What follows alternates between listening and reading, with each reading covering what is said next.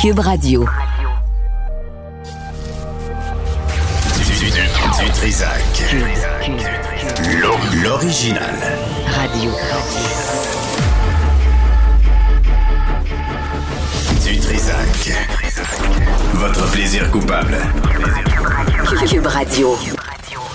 Bonjour tout le monde, mardi 28 novembre 2023. J'espère que vous allez bien vers 13h. On aura avec nous euh, des euh, commerçants, un représentant des commerçants à Montréal, euh, ce qui vont contester leur hausse de taxes foncières quand celui du Centre Bell baisse me semble que ce serait euh, tout à fait juste de leur part. On va leur parler vers 13h. Et François Blanchet, chef du Bloc québécois, à midi avec nous. Euh, est-ce que le discours haineux est permis? Si c'est justifié par ta religion? Ben, écoute euh, on va aussi revenir là-dessus. Il dépose un projet de loi ce matin même. Mais tout d'abord, on a pu lire ça dans le journal, dans la chronique de Yasmine Abdel-Fadel, puis je suis allé voir le communiqué de presse de la FTQ. Madame Magali Picard, la présidente de la FTQ, et le secrétaire général, Denis Bolduc, euh, s'en vont bientôt euh, à Dubaï, au lieu euh, des droits des travailleurs, d'ailleurs, pour la COP 28 espèce de, de, bullshit environnemental où des compagnies gazières négocient des droits de polluer. Et puis, pendant, en pleine grève, avec nous, Régent Parent, qui est chroniqueur au Journal Montréal. Aussi, faut le dire, Régent, aussi, c'est dans votre passé, là président de la Centrale des syndicats du Québec de juin 2003 à juin 2012. Faut pas l'oublier. Exactement. non, mais je ne l'ai pas, Benoît. Euh, j'espère bien.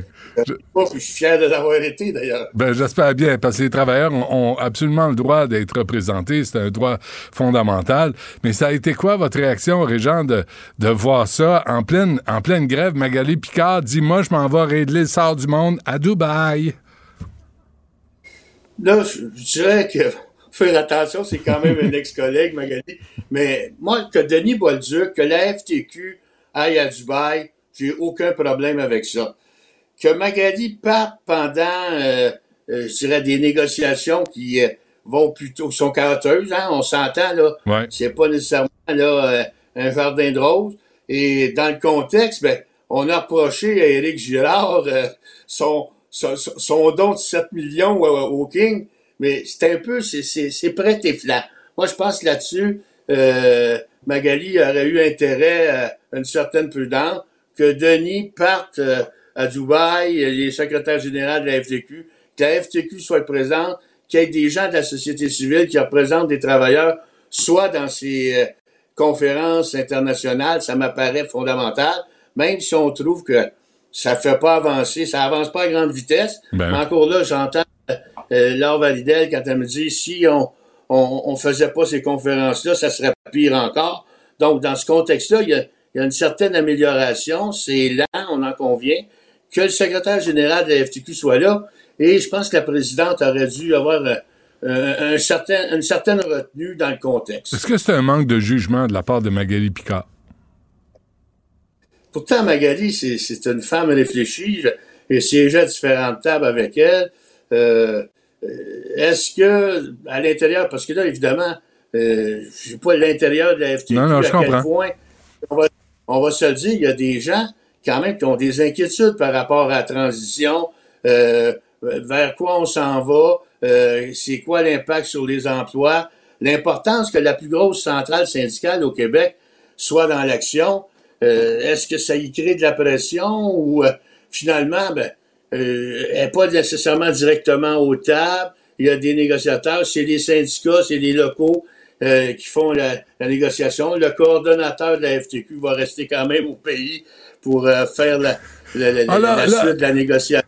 Là, Régent, je retrouve l'ancien leader syndical à qui tu poses une question, puis il répond à côté. Mais je, je veux pas vous griller, Régent, parce que vous n'êtes pas de la FTQ, puis la FTQ vient pas en entrevue. Ça, c'est ça, c'est une erreur grave là, des communications de la FTQ. Ça, c'est un peu cabochon de leur part. Mais, mais c'est un manque de jugement. Ouais. On, s'entend. Moi, j'ai jamais refusé une entrevue. Tout le temps j'ai été président de la me suis présenté partout. Il y a des gens qui disent Ah, tu vas dans les radios poubelles à Québec. Non, non. J'ai dit, ce monde-là parle à du monde. Ben, moi, je lui parle. Puis on parle, puis euh, on s'explique. On peut être d'accord ou pas d'accord, mais je respecte, je veux dire, le, point de vue quand il était étayé. Euh, on a eu souvent des entrevues ensemble. Euh, vous aviez le don de me bousculer, mais vous aviez le don de me faire réfléchir aussi. Ah bon. Mais en même temps, là, puisqu'on réfléchit ensemble, Régent, qu'est-ce que la FTQ va, va tu sais, ils disent d'aller mettre de la pression sur nos politiciens.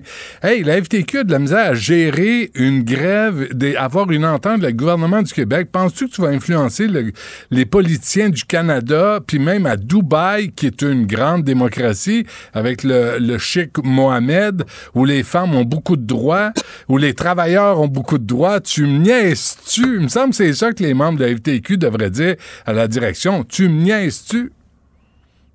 Non, mais moi, je pense, Benoît, de ce côté-là, la FTQ, à elle seule, elle changera pas le monde. On s'entend, là? pense que on oui. va se dire la même chose.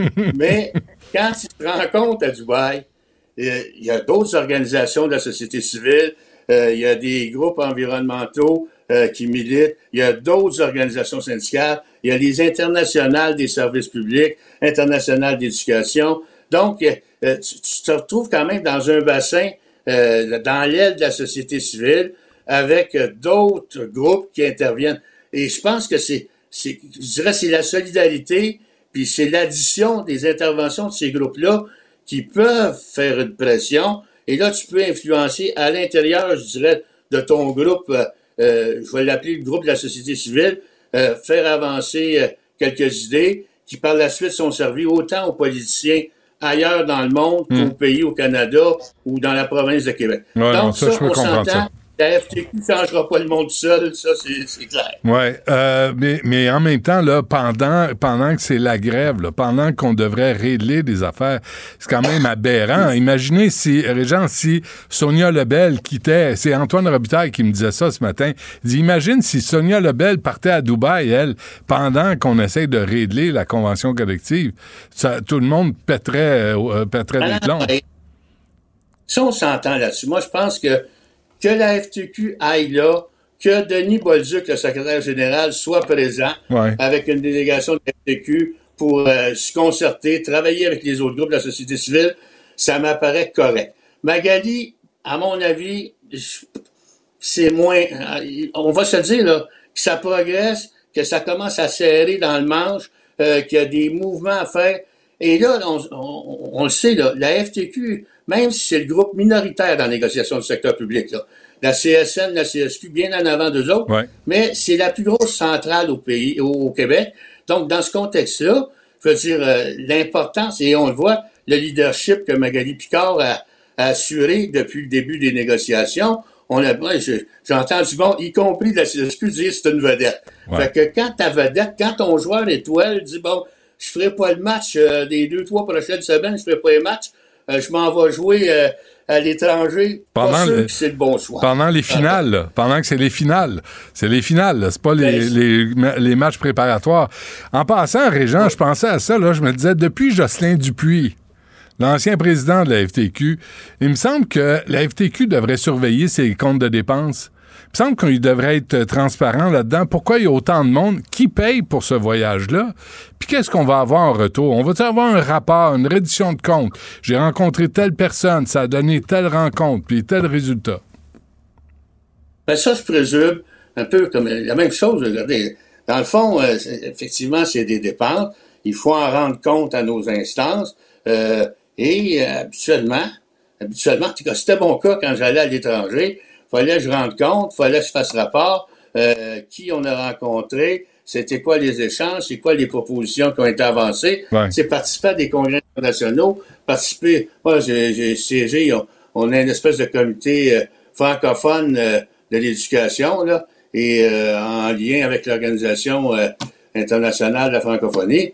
Et dans ce sens-là, effectivement, tu vas à l'extérieur, c'est les cotisations des membres qui euh, permettent de, de, de, de faire ces sorties-là, ben, c'est la moindre des choses que de rendre compte aux instances, aux représentants des membres, puis dire euh, ce qu'on a fait. Et ça, moi là-dessus, surtout quand on, parle d'international, la plus grande transparence possible. Parce que les membres, ils sont chatouilleux. là. Ils se demandent toujours, et des questions que tu poses, Benoît, là, c'est ça donne-tu de quoi, ça sert à quoi?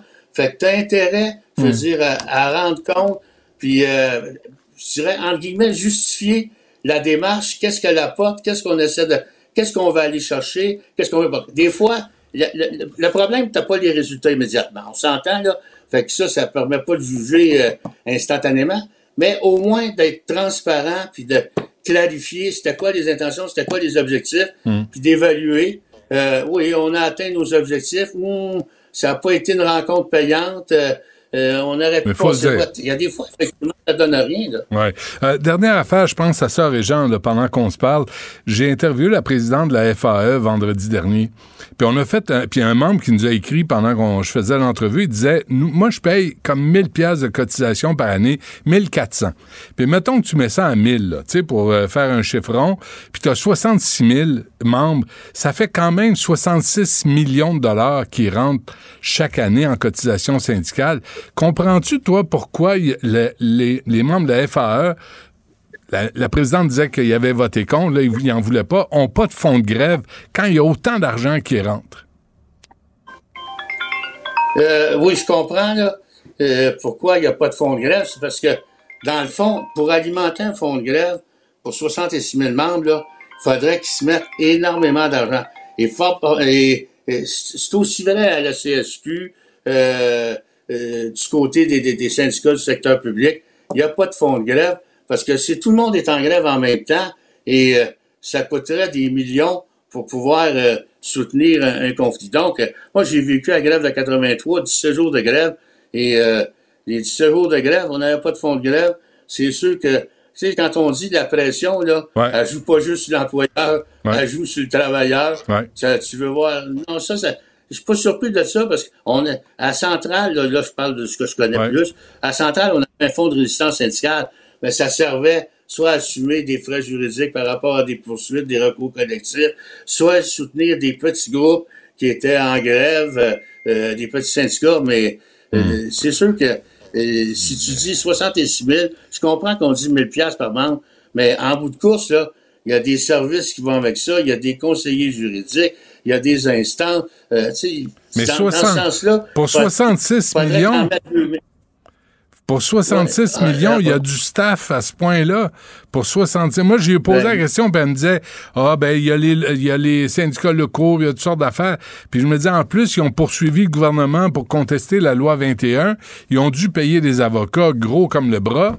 C'est, il va où cet argent-là? C'est beaucoup d'argent, Régent. Ben, il va, il va, ouais, mais il va dans les services. Dire, euh, tu sais, on, on, dit ça, ça a l'air gros là, comme montant. Ouais. Il faut regarder qu'est-ce que tu fais avec.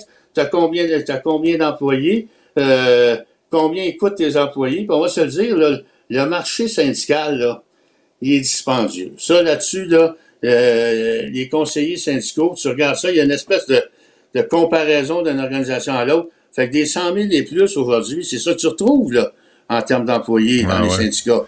Ouais. Donc, dans ce sens-là, euh, tu mets 50 employés euh, à 100 000, ben, tu viens de passer euh, 5, 5 millions. Là. Il devrait donner ça à contrat, ça, ben... qui donne ça à contrat à des scabs, voyons donc, qui coupe les frais. Ben, trop cher, le monde syndiqué, ça coûte un bras et une jambe, ça n'a pas d'allure. Régent Parent... Mais... Pour arriver à faire un fonds de grève, il faudrait qu'il soit à 2000. Ah oui, c'est ça, hein? On va y penser. Régent Parent, c'est toujours un plaisir. Merci euh, d'avoir participé à l'émission. Bonne journée, bonne émission. Là. Merci, à la prochaine. Émotionnel ou rationnel? En accord ou à l'opposé? Par ici, les brasseurs d'opinion et de vision. Les rencontres de l'air. Dans l'émission. Alexandre Dubé, euh, je parlais avec euh, Isabelle Olivier, avec qui on. Euh, Isabelle, Isabelle Olivier. Qu'est-ce que j'ai avec ton nom? L'autre jour, je me souvenais pas du nom de famille. Là, je me trompe de ton prénom. Vraiment. Je suis vieux à ce point-là. Alexandre Dubé est avec nous, mesdames et messieurs. Euh, hey, Monsieur Dutrisac, euh, vous êtes souvenu de mon nom? Ah oui, c'est bon. Bravo! Oui, je vais manger mou tantôt. Sac, moi je suis mélangé. Bon, ça va. hey, dis donc, euh, je viens de parler à Régent euh, Parent. il l'a pas dit, mais on comprend que c'est un manque de jugement de la part de Magali Picard. Partir à Dubaï au lieu des droits des travailleurs en passant? Hein? Il y a eu un article dans le Guardian là, qui disait que les travailleurs à Dubaï étaient maltraités. Euh, puis, euh, puis elle, elle s'en va là en pleine grève. Pas pire, hein? Ben, si lui, le dit pas, moi, je vais le dire. Envoie je donc. passerai pas par quatre chemins. Je trouve ça complètement irréfléchi et irresponsable comme décision. Tu sais, je doute pas des qualités de leader de, de Magali Picard. Bien au contraire, je trouve que c'est une leader syndicale qui a beaucoup de cran, beaucoup de, de, de, de, de connaissances, beaucoup de compétences aussi. Mais le moment est vraiment mal choisi. Là. Je peux pas croire, là. sincèrement. là. lorsque je voyais, honnêtement, lorsque j'ai lu le communiqué de la FTQ, je l'ai relu deux fois parce que je me suis dit, ça se peut pas. Ça se peut pas. Ça se peut pas qu'on, qu'on, qu'on- au moment où on est en crise au Québec, là, tous les efforts devraient être sur une priorité sur le plan syndical, Ouais. c'est de régler le conflit de travail entre le gouvernement et le Front commun. Et puis là, tu as une des joueuses étoiles. J'aimais beaucoup la comparaison par euh, M. Parent avec le hockey. Tu sais, tu as ton joueur étoile qui ne va pas aller disputer la finale de la Coupe Stanley parce que ah ben lui il va aller euh, participer à un, un tournoi international euh, Ouais, ouais. euh, sur un autre glace. Ça ça me paraît ça m'apparaît complètement complètement absurde Benoît, j'en reviens pas de cette décision là. Quand- Moi j'invite j'ai la lu- FTQ à revoir les priorités à revenir sur cette Ben, décision. euh, certain, quand j'ai lu la chronique de Yasmine euh, Abdel-Fadel ce, ce matin, elle me disait non, non, ça se peut pas, j'allais voir le communiqué de presse. Tu dis, hey, ça, c'est incroyable de ça. A la même réaction? Puis, tu sais, après, après l'Office de consultation publique, après, après Madame, euh, euh, la Madame euh, de, de la sécurité nucléaire, là, Madame Rumina Velchi. oui, oui, oui, 288 000 de voyage. oui. Qui- tu- Voyons, après Jocelyn Dupuis, qui s'est fait pogner parce qu'il y avait des dépenses injustifiées, des comptes de dépenses, merci à Ken Pereira. Euh, il me semble que la FTQ dit, oh, peut-être on va sauter notre taux. On va en envoyer deux, trois. Ils sont une gang à y aller, là. Ça va coûter cher, ça. Ben oui, ils sont une gang. Il y a, il y a une délégation. Il y a, il y a Mme Picard. Ouais. Il y a le secrétaire général euh, Denis Bolduc. Mais il y a d'autres délégués aussi. Puis je vais juste te lire un extrait du communiqué parce qu'on dit les défis actuels sont trop importants pour risquer la politique de la chaise vide. En tant que centrale syndicale, nous estimons avoir un rôle essentiel à jouer auprès de nos membres. Votre rôle essentiel à jouer auprès de vos membres, là, gens de la FTQ, c'est pas à Dubaï, à la COP 28. C'est assis sur une chaise autour de la table de négociation avec Sonia Lebel et le gouvernement pour en venir à un règlement au plus sacrant. Ouais, pendant que vos membres se gèlent les là, sur les lignes de Oui.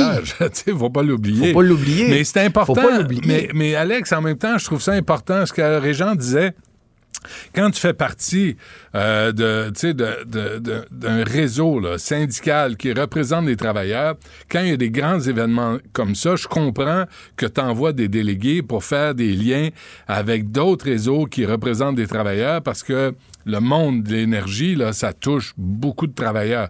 Ça, je comprends ça. Mais là, en plus, on apprenait qu'il y avait des entourloupettes puis des négociations entre un patron de compagnie gazière à la COP 28 avec la Chine, avec même le Canada. Tu dis, ils sont même pas là pour réduire les gaz à effet de serre, ils sont là pour faire des deals. C'est assez incroyable. Je recevais à mon épisode euh, le ministre euh, Stephen Guilbeault. Ah, comment il va? Et euh, moi, va, ben, il va bien, vu. il va bien. Ah non, bon? non, il va bien, il s'accroche. Il y avait des, des, des rumeurs un peu de démission. Hein? Il y avait des rumeurs un petit peu là de... Tu sais, que- qui, qui a peut-être mal passé, euh, ma- des décisions de son gouvernement qui étaient peut-être euh, avaient Ouais. passé de travers un peu, mais il, il nous a rassurés. Il a tenu à me rassurer, mais Benoît, je, je lui disais, il y a beaucoup Ah, Ça, de hein. Steven, il se promène, là. Il me semble qu'il y a quelque chose à travers la gorge. Je sais pas, il- il- Il y a un pipeline euh, ouais. à gauche. il y a des projets Baie du Nord, puis il y a des décisions au Ouais, niveau il, du, il, il pense pas, le pipeline, là, sacramouille. Mais Benoît, sais, il y a beaucoup de cynisme autour de ces grands rendez-vous internationaux là, là tu sais comme la COP. À chaque fois, c'est pratiquement la même chose. Attendons de voir ce que ça va donner à Ah. Dubaï. Mais souvent, on arrive là avec les attentes là, dans le plafond. on a des belles grandes promesses de la part de nos leaders, ceux qui y vont parce que euh, ça fera pas courir les foules tant que ça. Puis après ça, on se retrouve au dernier jour. Non, mais. Benoît, on se retrouve au dernier jour avec un communiqué qui a pas de couilles, Ouais. qui a pas d'ambition. Ouais. Puis après ça, on se demande là, pourquoi, ben là, la planète continue de se réchauffer, les changements climatiques. Là, on sort dehors, on dit, ben voyons toi, les changements, les, les, phénomènes météo hyper violents qu'on vit cet été, c'était sur toutes les lèvres, tout le monde parlait de ça. Mais pendant ce temps-là, nos gouvernements, ben, tu sais, nous font des promesses qui tiennent pas à moitié. Je regardais des chiffres au niveau du Canada. Ben, moi, on est en retard, comme ça se peut pas, sur ce qu'on a promis versus sur ce qu'on livre. Alors, tu sais, que la FTQ se rende à la COP 28 à Dubaï sincèrement, mettez vos priorités en ordre. Là, et ça Salle, parce que regarde les excellents résultats de la COP 27 qui ont suivi les excellents résultats de la COP 26. Ben Je sais pas combien il va en avoir de COP avant qu'on se rende compte que c'est ça, ça donne strictement pas grand-chose. Mais bref, on est rendu oui, à 28. oui, je suis cynique. Oui, je suis, oui, je suis rendu langue sale, puis oui, je suis rendu cynique par rapport à ces rendez-vous-là. Ça doit être toi qui déteins sur moi. Mais oh, j'ai, non, mais j'ai perdu, j'ai perdu un peu confiance en ces grands rendez-vous-là, moi, tant et aussi longtemps que les leaders du monde ne, ne prendront pas des cibles ambitieuses. sais, on a les communautés scientifiques, on les écoute pas à moitié, ils tirent sur la sonnette d'alarme. sais, ils ont de la corne ses doigts tellement qu'ils appuient sur la sonnette d'alarme. puis on est là, on les écoute pas, on consomme en fou, puis après ça, on envoie à FTQ à Dubaï. Et tous ceux qui nous font la leçon, là, sur l'écologie, sur l'environnement, se promènent en hélicoptère puis en jet privé. T'as juste ah oui, Ils vont pas en Bixi. Go fuck yourself, là, vous autres. Toi, le prince Harry, là, cette catin prétentieuse qui dit, oh, faut, faut prendre soin de la planète. Va donc chier avec tes hélicoptères privés puis tes jets privés. Le, la, la fripouille premier, c'est pareil. Tu sais, ils sont là, ils se font, ils se font des conférences COP28, là, il y a combien de jets privés qui débarquent là? Ben, ça va faire la file. Ça va faire la file. Sur les pistes d'atterrissage, ça va faire la file. Je veux dire, ils débarquent pas là, ils vont pas en kayak, là. Ils vont pas tout en bateau à voile, là. Non, non, mais je veux dire, la, réalité, c'est ça. La mm. réalité, c'est ça quand même. Alors là, c'est correct. Ils vont se parler pendant une dizaine de jours. Puis on s'en reparlera, mais je suis convaincu qu'à la sortie de ça, là, il n'y aura pas grand-chose pour écrire à Zaman. Question euh, pour toi, là. Réponds-moi honnêtement, Alex. À quel point, toi et moi, on est jaloux? Parce qu'on aimerait ça voir Dubaï une fois dans notre vie. Sur le bras. Sur le bras. C'est pas à nos frères. on n'a pas de membres. On peut avoir des membres à Cube Radio qui vont nous financer des voyages futiles où on va aller se promener le paquet en plein désert? Ben, on pourrait essayer de quêter si belle, là, puis euh, Jeff, notre réalisateur. Ça serait déjà pas loin. on va dire, on va aller, on va aller Pas tellement. Non, pas tellement. non, pas tellement. Fait que, euh, puis il y a des profs qui font du DoorDash pendant ce temps-là. Il y a des, oui, parce que c'est assez incroyable. Là, la FTQ s'en va à Dubaï. Pendant que, à moins que ça change, mais pendant que Mme Picard est à Dubaï, on va être encore dans sept autres jours de grève du Front commun. Ça vient d'être annoncé du 8 au 14 décembre. Là, ça veut dire que nos écoles vont être encore fermées, les cégeps, la session va être euh, chamboulée en fin de session. Mm. Et là, ben, on a parallèlement à tout ça, parce que pendant que le Front commun a, a pris un petit pas de recul avec le conciliateur, on sent qu'on veut essayer de faire avancer les choses. Et là, ben, on a laissé planer, en tout cas dans une note interne, des, euh, des membres du syndicat local de la rive sud. On disait, regarde, on espère un règlement avant les fêtes. Mais s'il n'y en a pas au retour des fêtes, il pourrait y avoir une grève générale illimitée. Là, il y a un autre syndicat qui est la FR, au niveau des enseignants, qui a opté pour une toute autre stratégie. Et moi, à voir comment les choses vont, je suis pas convaincu que c'est la bonne stratégie. Parce que là, tu as des milliers d'enseignants qui sont dans la rue, mm. en grève. Pas de les écoles sont fermées. Pas de revenus. Les vont pas à l'école. Et les syndicats ont pas de revenus parce qu'ils ont pas de fonds de grève. Alors, ce que, des histoires, c'était, on pouvait lire ça dans le journal euh, ce matin, une histoire d'une une enseignante de la région de Québec, euh, Julie Caroline Dumont, 23 ans qu'elle enseigne euh, au primaire. Oh, en maternelle, en fait, Madame, euh, euh, Madame euh, Dumont. Alors, elle doit se tourner les soirs et les fins de semaine vers une autre job, une deuxième job. Alors, elle livre des repas avec DoorDash. C'est pas assez pour payer son hypothèque, c'est pas assez pour payer son ben paiement de char, ben mettre complètement de la bouffe sur la table, mais ça donne un, petit coup de main. Ben Alors là, tu sais, plus les, plus, des déclarations. Excuse-moi, mais elle enseigne à la maternelle, donc c'est une femme qui a de la patience, ça. Il faut pas sous-estimer le profil de la personne qui nous parle. Non, non, ça c'est vrai. Puis ils ont beaucoup de mérite. Puis comprenez-moi bien, je comprends les, je comprends, c'est très légitime comme revendication. Puis je trouve que ça nous en dit beaucoup aussi sur le, tu sais, le, le niveau de, ils sont écœurés, ils sont tellement écœurés qu'ils sont comme, on n'a pas de fond de grève, mais on y va pareil en grève parce Ouais. que, garde, Ouais. c'est notre dernière chance d'améliorer nos conditions de travail. Je comprends ça. Mais j'ai hâte de voir, moi, jusqu'à quel point cette stratégie-là, de dire tout de suite, là, paf, grève générale illimitée. Est-ce que ce sera vraiment la bonne stratégie au niveau de la négociation? Parce qu'on a l'impression, quand on lit, en tout cas, des déclarations où toi et moi, on a reçu la présidente de la FAE, il y a encore un fossé assez Ouais. important là, entre le gouvernement et le syndicat. Tu sais pourquoi je fais cette émission-là, hein, Alex? Pour aider? Exactement. Tu sais que je suis là pour aider. Et je viens, en- je t'écoutais là, puis je me disais, on devrait avoir un barème imposé, obligatoire, officiel, d'avoir autant de négociations en temps là, que de chroniques et de reportages. Le nombre de chroniqueurs et de reportages sur la question Alors, juste de ça. du Front commun, ben si par jour il y en a pour, je devrais demander à Jean-François Dumas, pour six heures, vous devez obligatoirement négocier au moins six heures. Mais c'est ça, ça. je sais pas si t'as la même impression. On a l'impression qu'ils se parlent un peu. Puis, euh, ah non, non, ça me tente pas. Ah, OK, bon, ben, bonne nuit. Ça n'a pas de sens. Ben moi, c'est le sentiment d'urgence, Benoît. Je veux dire, tu, tu regardes là, toutes les centrales syndicales, là, lorsqu'on entend là, que la FTQ s'en va à Dubaï, puis qu'après ça, ben là, on se parle, mais ça avance pas. Il est où le sentiment d'urgence? Je vous rappelle que là, on entre dans une deuxième semaine où nos enfants ne vont pas à l'école. Oui, oui. On peut pas c'est- étirer ça jusqu'à Noël. Et là, tu sais, ça fait parce que c'est parce que quand un est en grève, regarde comme là, là, la semaine passée, là, quand, quand le Front commun était en grève, ben, ben là, il y a du personnel scolaire aussi, là. Donc, ça paralyse aussi les écoles. Donc, les jeunes peuvent pas aller à l'école. Après ça, là, la FAE embarque. Les jeunes peuvent pas aller à l'école. Là, les nouvelles dates annoncées par le Front commun, ça aura encore des impacts dans nos écoles. Alors, nos enfants n'iront pas à l'école pendant tout ce temps-là. Rajoute toutes les journées pédagogiques, puis les congés de neige parce qu'il tombe un centimètre de neige, puis ben là, c'est donc dramatique, on peut pas aller à l'école. Ouais. Rajoute ça, on en perd des journées de calendrier, c'est incroyable. Sur ce, bonne journée. On se reparle demain. Hey, merci. Sais-tu ce que je m'en vais faire? Quoi? Je vais aller décompresser, je vais aller prendre l'air. Bonne hein, idée. Pour me garder plus zen. As-tu décoré? As-tu, fait tes Oui, j'ai décoré. Hey, demain, là. Ah, le chalet est décoré. Alex, euh, ah oui, Mario, euh, il nous écoute pas, là. Et- et dit- demain, là, commence la chronique à 7 heures en lui demandant s'il a commencé à décorer sa maison. Écoute bien sa réponse, ça va être très drôle, je te le garantis.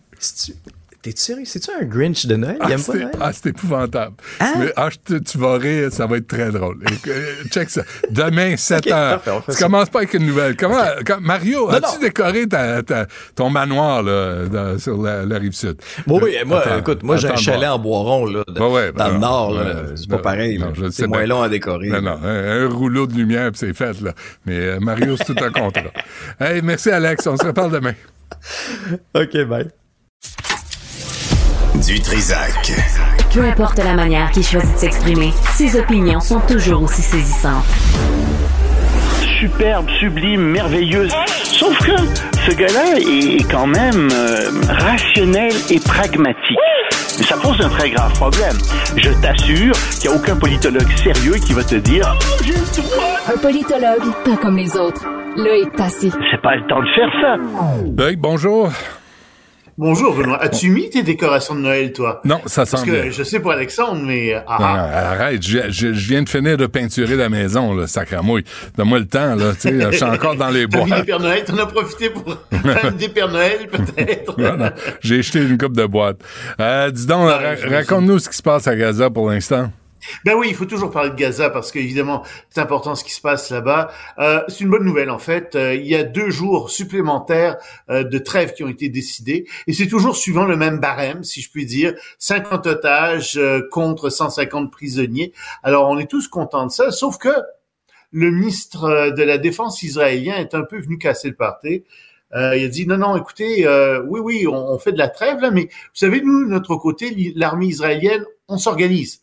On en profite pour euh, en fait euh, se préparer pour une nouvelle phase. Et cette fois-ci, ça va pas être juste Gaza Nord qui va être attaqué, c'est Gaza Sud, et ça va être encore plus intense comme bombardement et comme attaque. Alors euh, tout le monde se recule un peu puis dit ah non c'est c'est pas vrai ils vont pas faire ça. Et oui euh, ils sont là-dessus. Les États-Unis leur disent écoutez s'il vous plaît faites attention rentrez pas. Ils disent non non non nous notre objectif c'est d'abord de d'éradiquer le Hamas et, c'est ce qu'on va faire. Mhm. Alors c'est ce que je t'avais dit la priorité de Netanyahou c'est le Hamas parce qu'il y a de la pression populaire de la pression internationale. Il fait une pause pour libérer les otages mais il va revenir avec euh, le Hamas. Ouais. Et euh, ce que les Israéliens disent, ce que j'ai lu, ce qu'ils disent, c'est, écoutez, on a euh, comme voisin de palier un monstre, on n'est pas capable de vivre avec lui, c'est impossible, il faut absolument s'en débarrasser. Tu sais, Loïc, encore une fois, je suis là pour aider. Netanyahou, Hmm. au lieu d'attaquer Gaza Sud, pourquoi il attaque pas Qatar? Où sont réfugiés toutes les crapules millionnaires du Hamas, où ils se sont réfugiés, ces lâches et ces crapules? C'est là qu'il devrait C'est pas, attaquer. c'est les dirigeants, les principaux dirigeants sont là, en effet. Puis je t'ai dit, euh, tu es le seul à avoir soulevé cette question euh, du financement du Qatar. Comment ça se fait que Du on continue à avoir des liens avec le Qatar, euh, des liens avec le Qatar, alors que le Qatar finance le Hamas? C'est l'Iran. C'est Ah ouais. et t'as raison, il y a un problème très grave Mhm. euh, là-dessus. Puis on y a, on n'a pas de suite dans les idées. Évidemment, le Qatar a du pétrole, il achète beaucoup de choses, il y a du gaz, euh, donc on veut pas se faire euh, mauvais ami avec le Qatar. On veut continuer à, à acheter, à qui nous achète des choses, mais c'est ça le fond du problème. Ah, personne m'appelle, Loïc. Personne. Moi, j'étais à côté de mon téléphone. Pourtant, je me dis, euh, quelqu'un va m'appeler.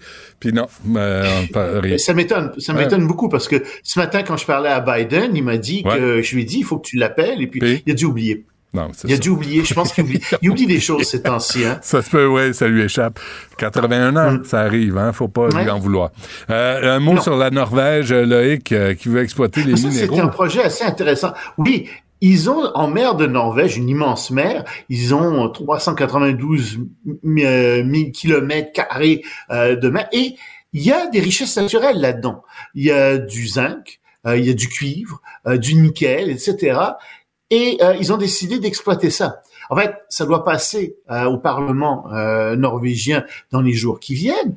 Mais disent un instant, là, qu'est-ce que ça va avoir comme conséquence? C'est l'océan Arctique en plus, c'est très fragile comme milieu. Est-ce que vous êtes bien sûr de ce que vous faites? Parce que les minières n'ont pas l'habitude de tellement tenir compte de l'environnement. Alors en plus, si c'est sous l'eau, puis qu'il y a juste des poissons pour se plaindre, on va pas beaucoup en entendre parler s'il y a des catastrophes là-dessus. Et donc, non, c'est ça. Et, et donc, euh, il y a beaucoup de gens, la France en particulier, il y a une vingtaine de pays qui disent non, attendez là, avant de commencer à exploiter les ressources minières de l'Arctique et particulièrement euh, les ressources maritimes minières de l'Arctique, euh, s'il vous plaît, faites des études sérieuses. Mm. Mais ce que ça montre ici, c'est que la technologie est prête et que on a vraiment, on, est, on manque de plus en plus de minéraux stratégiques. On le savait, mais ça, ça vient de notre développement effréné. On a besoin de ces minéraux-là. Alors oui, ça va probablement Ouais. se faire, mais C'est mauvais quel, signe, ça. Et à Ouais. quel coût en environnemental? Ouais, Oui. ouais, c'est la vraie question. Euh, Amazon Mm. qui déménage aussi, je vais, lui, je vais lui envoyer mes boîtes. Oui, Jeff Bezos vient de finir de repeindre. Non, ça lui prend plus de temps. Il a acheté deux maisons, lui. Ouais. Il a acheté deux maisons à 73 et 79 millions de dollars. Ouais, c'est peut-être un petit peu plus cher payé que ce que tu as payé toi. Euh, et, et donc, un petit peu, un petit peu. euh, donc, je pense qu'il y a un peu plus de pièces que toi et ça doit prendre plus de temps à repeindre. Euh, C'est, possible. Ouais. Un petit peu. euh, donc, mais il est en- à Miami. Euh, et il déménage Amazon de Seattle où il a passé 30 années. Le siège social était à Seattle depuis 30 ans. Il déménage euh, à Miami. Il y en a d'autres qui déménagent avec lui. Tout le monde se dit mais pourquoi est-ce que vous faites ça? Bon, c'est sûr que les conditions de taxation sont meilleures en Floride, euh, mais il semble aussi qu'il y a un nouveau une, une espèce de Silicon Valley en Floride, Miami Valley, qui est en train de se développer là-bas. Et il y a beaucoup d'entreprises donc qui déménagent euh, vers la Floride, vers Miami, euh, pour installer euh, leurs leurs sièges sociaux. De la côte ouest à la côte est, c'est c'est quand même un, un vrai déménagement. là. C'est c'est- c'est particulier. Hein? C'est- Je sais pas ce qu'il va trouver de plus à Miami qu'il n'y avait pas à Seattle. Eh ben, il pleut moins. À Seattle, il pleut beaucoup. C'est ça. C'est, c'est, D'accord. c'est assez pluvieux. hein. Vendu. Euh, mais il, il va perdre ses belles rocheuses, je comprends pas. Ouais, euh, je pense une fois que tu les as vus, tu dis bon, on va aller voir autre chose. Non, mais ça, c'est un clin d'œil. Et toi et moi et des gens qui ont notre âge comprennent l'argument de perdre des rocheuses. Oui, oui, c'est une autre époque, ça. Euh, euh, on, finit, on finit avec une bonne nouvelle en Inde, euh, Loïc. Oui, ben tu sais, ça fait plus de deux semaines que de pauvres, on n'en a pas parlé ici parce qu'on n'a pas eu le temps. Il y a des travailleurs qui étaient coincés dans un tunnel. Euh, il y a 21 personnes qui étaient dans un tunnel et euh, en fait plus que ça, 41 personnes qui étaient dans un tunnel euh, qui s'est effondré euh, et qui les a piégés. Et ils ont passé plus de deux semaines dans le tunnel. On a essayé de les secourir. La terre est très très fiable. Euh, Il y a du friable, enfin meuble. Il y a du, il y a, il y a- il y a du métal tordu là-dedans. C'est très difficile d'y accéder. Et enfin, on vient d'arriver à percer le tunnel. Euh, ils sont en ce moment, euh, au moment où on se parle, on est en train de les extraire un à un. Euh, c'est vraiment euh, le calvaire qu'ils ont vécu. On est très content pour eux. L'Inde en entier a suivi tout ça. Euh, il y avait 41 ambulances qui étaient à l'entrée de ce tunnel himalayen. Tu imagines l'Himalaya qui s'effondre sur toi. C'est beaucoup. La chaîne himalayenne, en tout cas. Hmm. Bon, euh, c'est quelque chose. C'est le fun de finir avec une bonne nouvelle.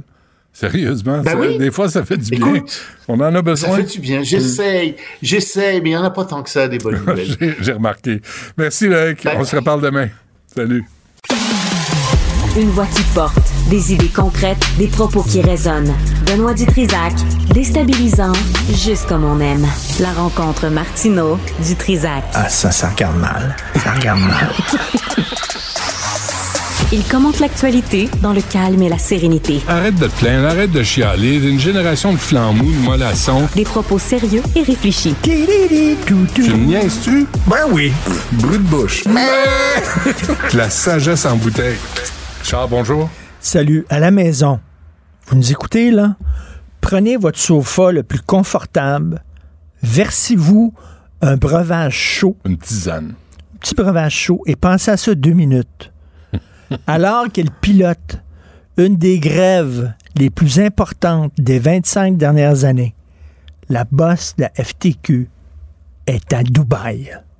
Dubaï. Elle s'en va à Dubaï? Elle s'en va à Dubaï. Ouais, Pensez à ça. C'est Yasmine qui a sorti Ouais, ça. Yasmine. Yasmine est sortie ce matin. Pensez à ça deux minutes. Ouais. Et, pi- et pire que ça, euh, Sibelle m'a sorti des chiffres. là. Dubaï- Il y a un article dans le Guardian. Dubaï, là, les droits des travailleurs, c'est de la merde.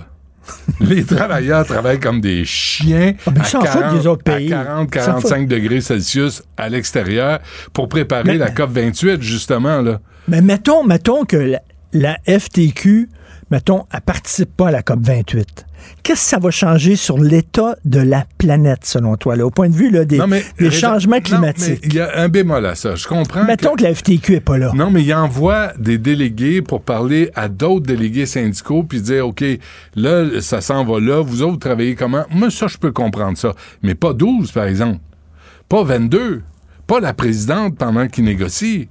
T'envoies coin-coin puis pout-pout, là, les deux dans le coin, puis tu dis, hey, vous autres, vous allez à Ça, Dubaï. il- il se sur, sur le bras des membres. Moi, si j'étais syndiqué, ben là, je suis l'Union des artistes, quoi. Je fais plus grand-chose maintenant pour l'Union des artistes. C'est plus tellement un Ben, artiste, en passant. non, plus pas en tout. Je suis pas un artiste. Mais j'ai ben, jamais été, en Bon, fait. ben, J'ai ben, jamais été. Qu'est-ce que t'as d'artistique en toi? Rien. Tu es capable de peindre? Même Tu es pas. capable de chanter? Même pas. Tu es capable de, je sais pas, euh, lire un poème comme David Goudreau? Danser. Et tu un peu. ça, c'est vrai.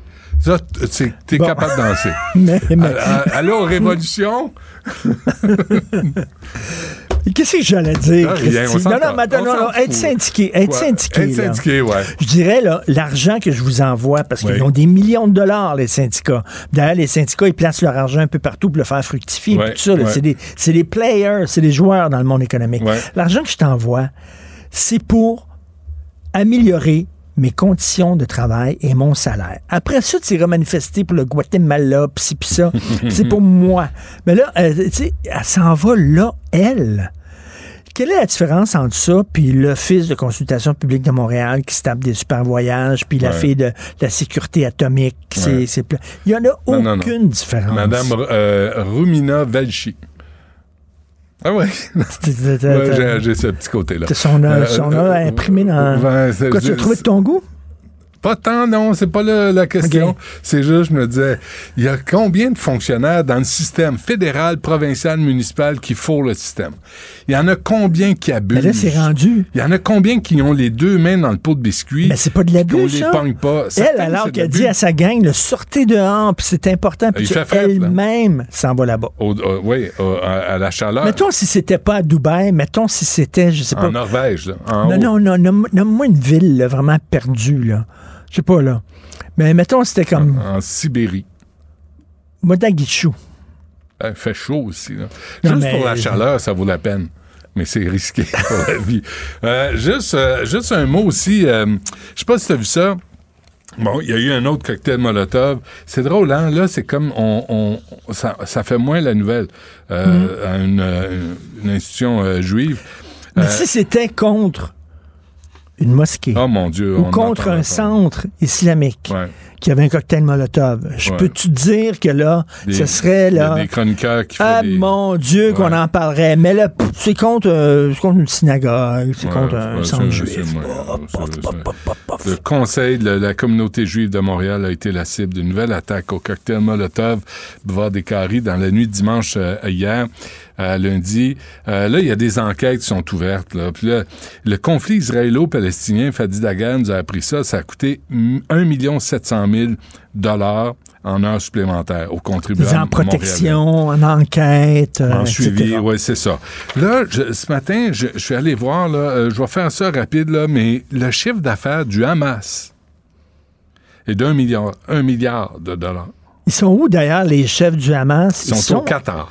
Ils sont au Qatar. Au Qatar. Puis le Qatar a négocié une entente, une trêve Sur bord de la piscine. Sur bord la piscine. Et là, moi, je pense que Netanyahou devrait arrêter de bombarder le Gaza, Gaza, puis bombarder fucking Le Qatar. Qatar. Parce que c'est chercher les responsables. Qui sont, je vais, je vais vous épargner les détails, là, mais j'ai lu des, des, des trucs de, de, de journaux euh, européens ce matin, là, et ils sont euh, millionnaires.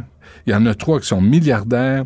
Ils, ils, écoute, ils sont financés par, l'Iran, par le Qatar. Savais-tu qu'ils taxent aussi les groupes humanitaires Mais de tous les produits, tous les produits qui rentrent à Gaza Par- ou qui sortent de, de- de Gaza sont de taxés. l'Égypte sont par taxés par, par, par le Hamas. par le Hamas.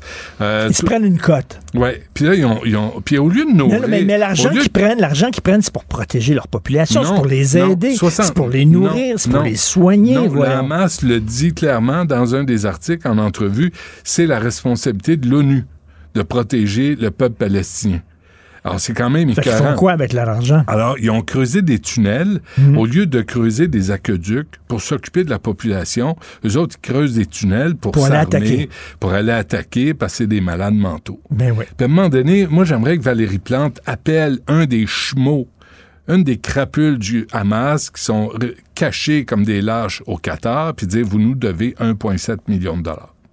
On peut-tu se faire rembourser par le Hamas? Parce que là, à un moment donné, payer pour les conflits qui ne nous regardent pas pour l'instant ici, là. Jean-François Lépine a participé à un, un- un balado qui s'appelle Fait d'hiver, Oui. qui est animé par un gars qui il se fait appeler le maire de Laval. là, mais je sais pas pourquoi, mais je sais pas c'est quoi son nom. Bon, c'est un long balado, près de deux heures avec Jean-François Lépine. À un moment donné, le gars lui demande ben, est-ce que c'est un groupe terroriste? Jean-François Lépine, attention. Non. Attention.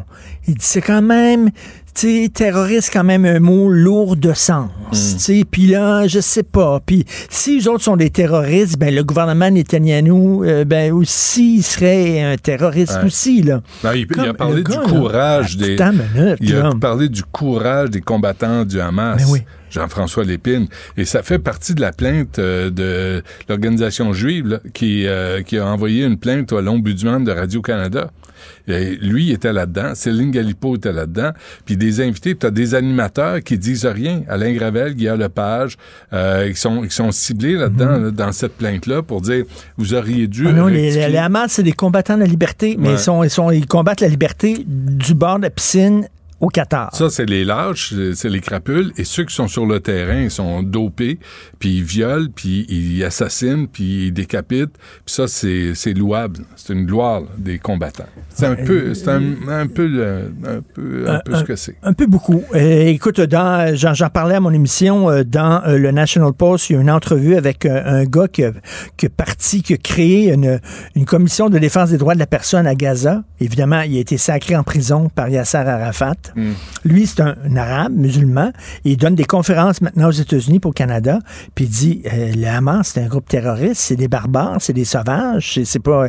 Il dit, euh, le cessez-le-feu. Il dit, je m'excuse, on est en guerre. C'est un pays en guerre. Puis il dit, c'est pas une guerre que les autres ont décidé de déclarer. C'est une guerre que le Hamas leur a déclarée. Puis il faut qu'ils se défendent. Puis il dit, euh, voyons, un cessez-le-feu. Il y aura un cessez-le-feu lorsqu'à un moment donné, le Hamas sera parti de Gaza. Lorsqu'ils vont les foutre dehors de Gaza, d'ici là, il n'y a pas de cessez-le-feu à avoir parce que c'est des gens, tu peux pas négocier avec eux autres. Ouais. C'est ce qu'il dit. C'est un arabe. Il se promène partout. Puis il dit, je fais le tour des campus. Et de ces campus, je ne pouvais pas savoir à quel point ils sont anti-Israël. C'est complètement délirant. Anti-Israël, pro-Hamas, ce sont des combattants de la liberté, tout ça. Qu'est-ce qu'on enseigne dans nos universités? Les cours d'histoire, les cours de géopolitique. Y a-t-il encore des professeurs où tous les profs ont été remplacés par des idéologues et des militants et des activistes? Moi, on va dire, là, j'ai hâte de voir si mon fils va à l'université. Je- J'espère que non. Puis qu'est-ce qu'on va enseigner? J'espère qu'il va aller poser du J-Proc. Là, il va faire de l'argent. Là, il va faire de l'argent. Savais-tu que c'était aussi payant de poser du J-Proc que ça? Ouais, mais faire des joints, c'est encore plus payant. Le- fa- poser du J-Proc, c'est une affaire. Mais être capable de faire des joints qui paraissent Mais- pas, ça, là, moi, je n'ai connu un. Ça, c'est un, ça, c'est un artiste. des joints. Lui, il devrait être dans l'union des artistes. Mais, mais, oh mon Dieu. t'es tout- Merci pour la boue. Ben, attends une minute. Le gars là, qui a une entreprise, là, Toi, quand tu me dis, il pose, minute, il du J-Proc, Ouais. puis il peut se payer des Ferrari, puis Ben des oui. Rolls-Royce. Ben, Ça se pourrait-tu que ça veut dire que ça veut dire qu'on paye le J-Proc un peu trop cher d'abord? Ben, Pour que le gars fasse des profits comme ça? Ben- ça se peut-tu que les poseurs de J-Proc, à un moment donné, sont peut-être un peu trop payés? Quelque chose? Parce que c'est impossible qu'ils se fassent autant d'argent c'est pas si cher que ça, J-Proc. Ça pourrait être moins cher. Mais de toute évidence, t'as jamais mis la main sur une feuille de J-Proc de ta vie. Je sais même pas c'est quoi, ça se mange. tu sais que les Chinois avaient mis ça dans le lait. Euh, Du J-Proc, non, oui. c'est de la mélamine. Ah, c'est de la mélamine. C'est la même affaire, de la mélamine du J-Proc. C'est quoi le mot français pour J-Proc dans l'air du plastique? Du gypse. Du Placoplâtre. ou du gypse. euh, Du ouais. placoplâtre. Ouais, ouais. Non, mais demande pas La du placoplâtre. du J-Proc, c'est la même affaire. Ouais. En fait, si tu vas chercher du J-Proc euh, dans un grand quincailler, là, j'en nommerai pas, mais je devrais, euh, arrange-toi tout seul. Parce qu'ils vont t'amener dans la section des tondeuses. C'est- Les gens qui travaillent dans les quincailleries ces temps-ci, c'est vraiment, vraiment un. Il y en a un, là, j'ai demandé quelque chose, il m'amenait. Je dis, tu sais-tu, c'est quoi? Il dit, non, je sais pas c'est quoi. Je dis, mais pourquoi tu me traînes? Moi, je sais, c'est quoi suis le genre, je euh, moi, je vais chez Renault Dépôt, là. Va pas là. Puis là, je veux une vis, puis le gars, il me monte une tondeuse. il m'a dit, c'est ça une vis? Il va Ah, dire oui. Il m'a dit, correct, m'a acheté ça. C'est l'incompétence, mais euh, avec le sourire. Même pas. Puis là, ils se parlent entre eux. Là, Avant, avant que je parte, la seule question la plus importante. Encore. Comment ça se fait qu'il y a comme 10 sortes de vis? Pourquoi il n'y en a pas une? On s'entend, la meilleure vis, c'est la vis carrée, avec la tête carrée. Ça, là, tu rentres ton tournevis, boum. Ah Alors, oui, t'as décidé ça, toi. Oui, là, ça, ça rentre. Ça, Ah oui, ça rentre, pense- mon gars. pense- là. ouais, Alors, pourquoi il y a les- en croix? Pourquoi il y a, la vis- il y a le, le tournevis plat? Là, il faut que tu aies 5-6 tournevis avec toi.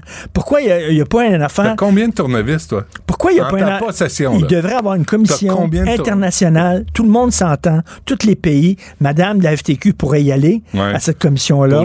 La vis, la vis 28, la ça s'appellerait. la tête de- vis 28, en disant quelle tête de vis Tu tête. on adopte et Ouais. c'est tout. La carrée. La Toi, tu carrée, juste c'est la, carrée. meilleure.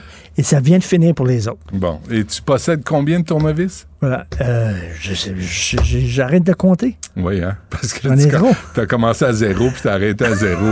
tu sais même pas dans quel sens ça va un tournevis.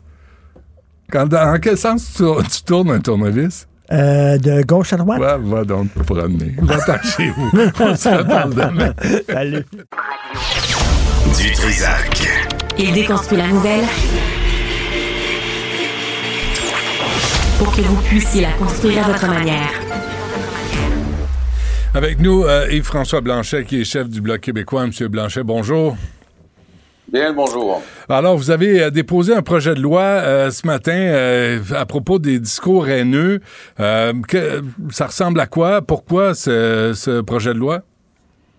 Oh, ça fait longtemps que c'est dans l'air qu'il existe dans le code criminel une exception lorsque le, propos haineux, l'incitation à la violence est faite sous couvert de religion, que la loi ne s'appliquerait pas. évidemment, dire à quelqu'un tous les autres cas, c'est criminel, mais pour toi, ça ne l'est pas. C'est pratiquement une invitation à le faire. Et on a vu récemment Adil Sharkawi tenir des propos très violents dans les rues de Montréal. Et comme par hasard, les rues de Montréal sont celles où le nombre d'actes antisémites est le plus important. Ça va jusqu'à des coups de feu. Évidemment, il y a des graffitis, des vitres cassées. Toutes choses dont on ne peut pas assurer que ça ne serait pas produit. Mais c'est clair que les propos euh, incendiaires euh, sont de nature à contribuer à ça. Bon, on l'a vu, le Conseil de la communauté juive de Montréal encore a été la cible d'un cocktail Molotov dans la nuit de dimanche à lundi.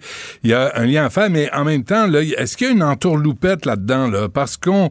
Euh, et puis j'aimerais ça que les gens comprennent bien, M. Blanchet, là, pourquoi votre intervention à la Chambre des communes, parce qu'il y a, y a comme un, un vide, là. Si tu, si tu tiens des propos haineux, mais que c'est justifié par ta religion, on peut pas, euh, on peut pas porter plainte. Là. On peut pas te le reprocher.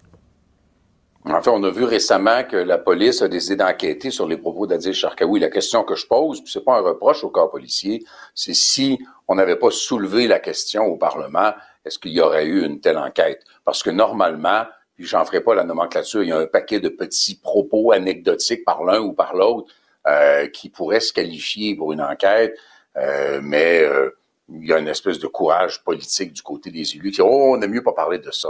Euh, moi, je pense qu'on est allé au bout de cette complaisance-là dans le contexte actuel d'une guerre entre Israël et le Hamas, mais on, on associe Hamas et Palestine dans les manifestations, ce qui est en soi un sujet d'inquiétude. Euh, il y a des gens un peu plus radicalisés que d'autres qui décident de poser des gestes violents à l'encontre de la communauté juive. Mais tout ça est tout à fait inacceptable. Donc, ça a augmenté le niveau de sensibilité moi, j'ai dit, OK, c'est terminé. Nous allons demander que ce soit retiré, cette exception-là. C'est un projet de loi extrêmement simple. Retirer tel article, tel article. Point. Ça dit que ça. Donc, Et tout le monde. qui irait voter contre ça euh, devrait s'en expliquer. Euh, ben, justement, avez-vous des appuis à la Chambre des communes? Pour l'instant, on n'en sent pas. Le silence est assez assourdissant. Euh, je suis convaincu qu'on a d'énormes appuis dans la, pardon, dans la société civile au Québec. Ouais. Et on a probablement d'importants appuis, des appuis aussi dans la société civile canadienne, mais dans la mesure où les partis fédéralistes sont tous bien appuyés, incluant les conservateurs, là, sur le multiculturalisme canadien. Et dans le contexte de la doctrine multiculturaliste, est-ce qu'on va enlever un privilège à des gens qui se revendiquent d'une certaine communauté? Hmm. Puis là, on risque de perdre l'appui des gens de cette communauté-là. Il y a un calcul très, très électoraliste là-dedans. J'espère qu'ils auront euh, tous le courage, parce que si tout le monde parle d'une même voix, ben, il n'y a plus personne qui fait de perte dans ce contexte-là. J'espère qu'ils auront tous le courage de dire oui, on ne peut pas créer une, exception pour l'invitation à la haine ou à la violence sous prétexte que c'est religieux, ça n'a absolument aucun sens. Pensez-vous, M. Blanchet, que les citoyens comprennent à quel point vous vous mesurez à de puissants lobbies religieux? Je pense que le débat pourrait faire en sorte que les gens le comprennent. Mais au Québec, cet enjeu-là ne s'exprime pas de la même manière. Le Bloc québécois ne sera pas battu électoralement par la contribution d'un quelconque lobby religieux. Ça n'arrivera pas.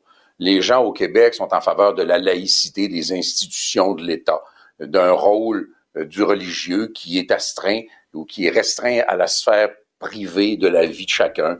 Euh, oui, public dans le sens où, euh, bien sûr, les lieux de culte sont dans la rue, là, mais ça n'intervient pas dans les affaires de l'État. C'est pas la même philosophie au Canada.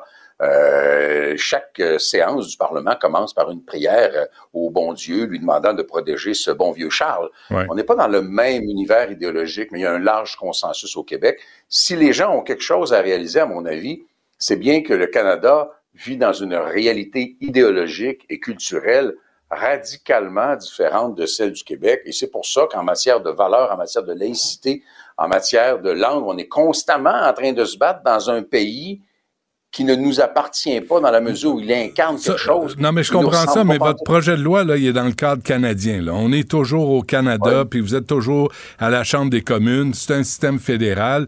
Et là, vous avez des partis en face de vous, autour de vous, euh, qui sont euh, qui sont poussés par des lobbies religieux, qui sont visités. Les chefs n'hésitent pas à se déguiser là, pour aller voir un groupe religieux puis un autre. C'est pas des gens qui vont vous appuyer dans votre démarche, ça? Je ne je ne suis pas certain de ça.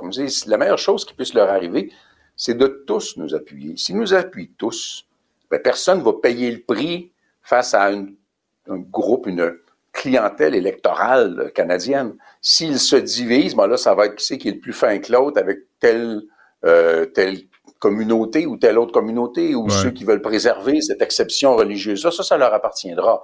Euh, moi, je pense que tout le monde devrait se comporter avec le sens de l'État, c'est-à-dire d'ajouter un désincitatif au propos haineux ou de ne pas maintenir un incitatif au propos haineux. Ouais. Est-ce qu'il y a des tractations? Euh, je, vous ai demandé s'il y avait des appuis, mais est-ce qu'il y, a des, il y a du monde qui se parle dans les couloirs? Est-ce que les gens se rencontrent puis euh, euh, prennent la mesure de ce qui se passe?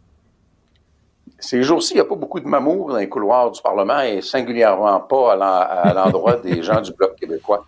Euh, je Qu'est-ce que vous avez fait encore? Je pense qu'ils sont en train de se dire, sont en train de se dire, hey, les maudits au Bloc québécois, ils vont se arrêter de nous envoyer des motions puis des lois qui nous obligent à prendre des positions que les Québécois aimeront pas. Ben, ça, ils sont un peu tannés, mais on va continuer à le faire. Rappelons-nous qu'on a fait reconnaître la nation québécoise dont la seule langue commune et officielle, c'est le français. Ça, ça a écœuré pas mal de monde au Canada, mais ils n'ont pas eu le choix parce que la façon dont on l'a amené, compte tenu du poids qu'on a dans le Parlement, ben, ils ont été pognés pour voter. Ouais, mais on a, on a appris que depuis 2015, ils ont mis 2 milliards pour euh, faire la promotion de l'anglais au, euh, au Québec. Oui, mais il faut pas que ça disparaisse, l'anglais. C'est tellement menacé. Moi je, moi, je suis très inquiet pour l'anglais à Montréal. J'espère. Vous savez, ouais, ouais. per capita, ils ont plus d'universités, ils ont plus d'écoles, ils ont plus de médias, ils ont plus d'hôpitaux, ils ont plus de tout que les francophones per capita. mais, c'est pas assez, c'est pas assez. Il faudrait qu'ils soient plus nombreux par rapport à nous autres encore. Ça, c'est bon. Cette sensibilité-là, M. Blanchet, c'est bon pour vous, ça. Ça, ça, ça vous humanise aux yeux des euh, journalistes et des éditorialistes du Montreal Gazette. C'est important. Ah non, mais vous seriez surpris. Hmm. Excluant le Montreal Gazette, qui est en soi une, euh, une église idéologique très, très particulière et très, très anti-français en général, pas toujours, mais en général, euh, je parle souvent avec des gens des médias anglophones et je dis souvent que la communauté anglophone de Montréal, elle est précieuse, elle est riche, elle est historique, elle définit une culture québécoise qui ne ressemble à rien d'autre. Ah, mais pas en danger. Pas de toujours augmenter le poids relatif de ça, c'est d'apprendre à vivre ensemble avec un régime linguistique qui relèvera de Québec, parce que Québec est capable de bien gérer ça. La communauté anglophone du Québec est une des, sinon la mieux traitée au monde, alors que la loi sur les langues officielles du Canada nuit avec notre propre argent aux Français au Québec et ne fait pas ce qu'elle devrait faire pour soutenir les francophones hors Québec, qui devrait être sa vocation première. Je dois, vous laisser aller, je le sais, là, mais, euh, mais là, ce projet de loi, là, euh, M. Blanchet, les gens vont vous traiter d'islamophobe, ils vont dire que vous êtes commandité par la Bnébrite, euh, que vous êtes le jouet du lobby juif. Vous savez ce qui vous attend, là? Oui, mais on est habitué. Ça fait des années, à chaque fois que le Bloc québécois dit quelque chose de modéré posé, raisonnable, pour un vivre ensemble harmonieux. Il y a toujours mm. quelqu'un qui va agiter les mots islamophobe, raciste et toutes sortes de patentes du genre. On a appris à ne pas s'arrêter à ça. Les Québécois ont appris à ne pas s'arrêter à ça. J'espère que les Québécois voient simplement que de bonne foi, avec notre tête et avec notre cœur aussi, on prend des positions dans lesquelles on espère que les Québécois se reconnaissent, tout simplement. Avez-vous eu la sagesse de consulter Amira El-Gawabi, la représentante spéciale du Canada chargée de la lutte contre l'islamophobie? J'espère que oui. Ben, on a un peu un point en commun. On n'est pas réputé pour notre sagesse, vous et moi. Alors, j'ai omis de consulter Mme El Gawabi. Ce serait très difficile. Elle s'est évaporée dans la nature depuis le début de la crise actuelle. C'est vrai, vous l'avez pas vue? Je l'ai jamais vue depuis qu'elle est venue à mon bureau. Euh, elle, est assez absente du débat. Probablement que sa préférence dans le débat n'est pas celle du gros bon sens qu'on pourrait vouloir soutenir. Mais elle est payée à faire quoi, au juste? Votre réponse vaut la mienne.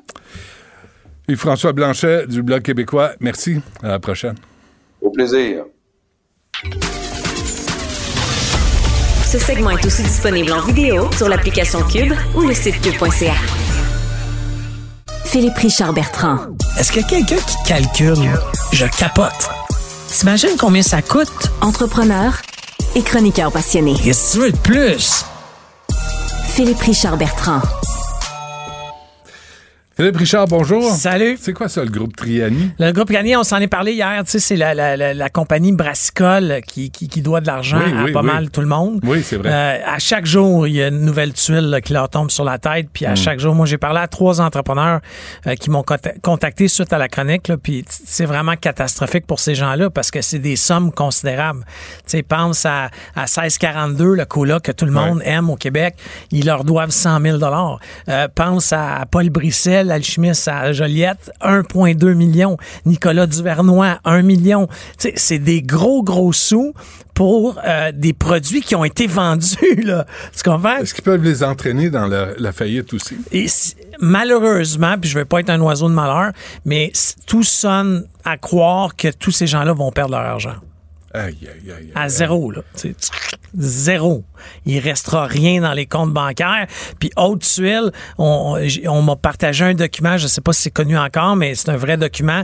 La ville de Terrebonne a, a- a poursuit le groupe Triani euh, parce qu'il déverse euh, des polluants dans l'eau. Donc, ils sont allés à la cour en demandant un jugement exécutoire. Tu sais, c'est pas on va essayer de s'entendre, c'est t'arrêtes ça maintenant.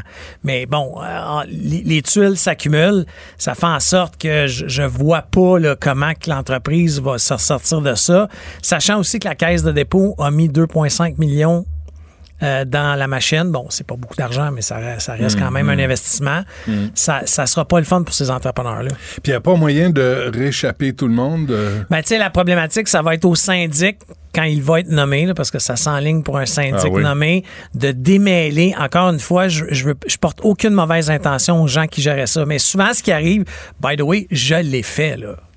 C'est que tu as une entreprise, tu as besoin d'argent dans une autre entreprise. Puis là, tu te dis, bon, ça va bien dans mon entreprise A.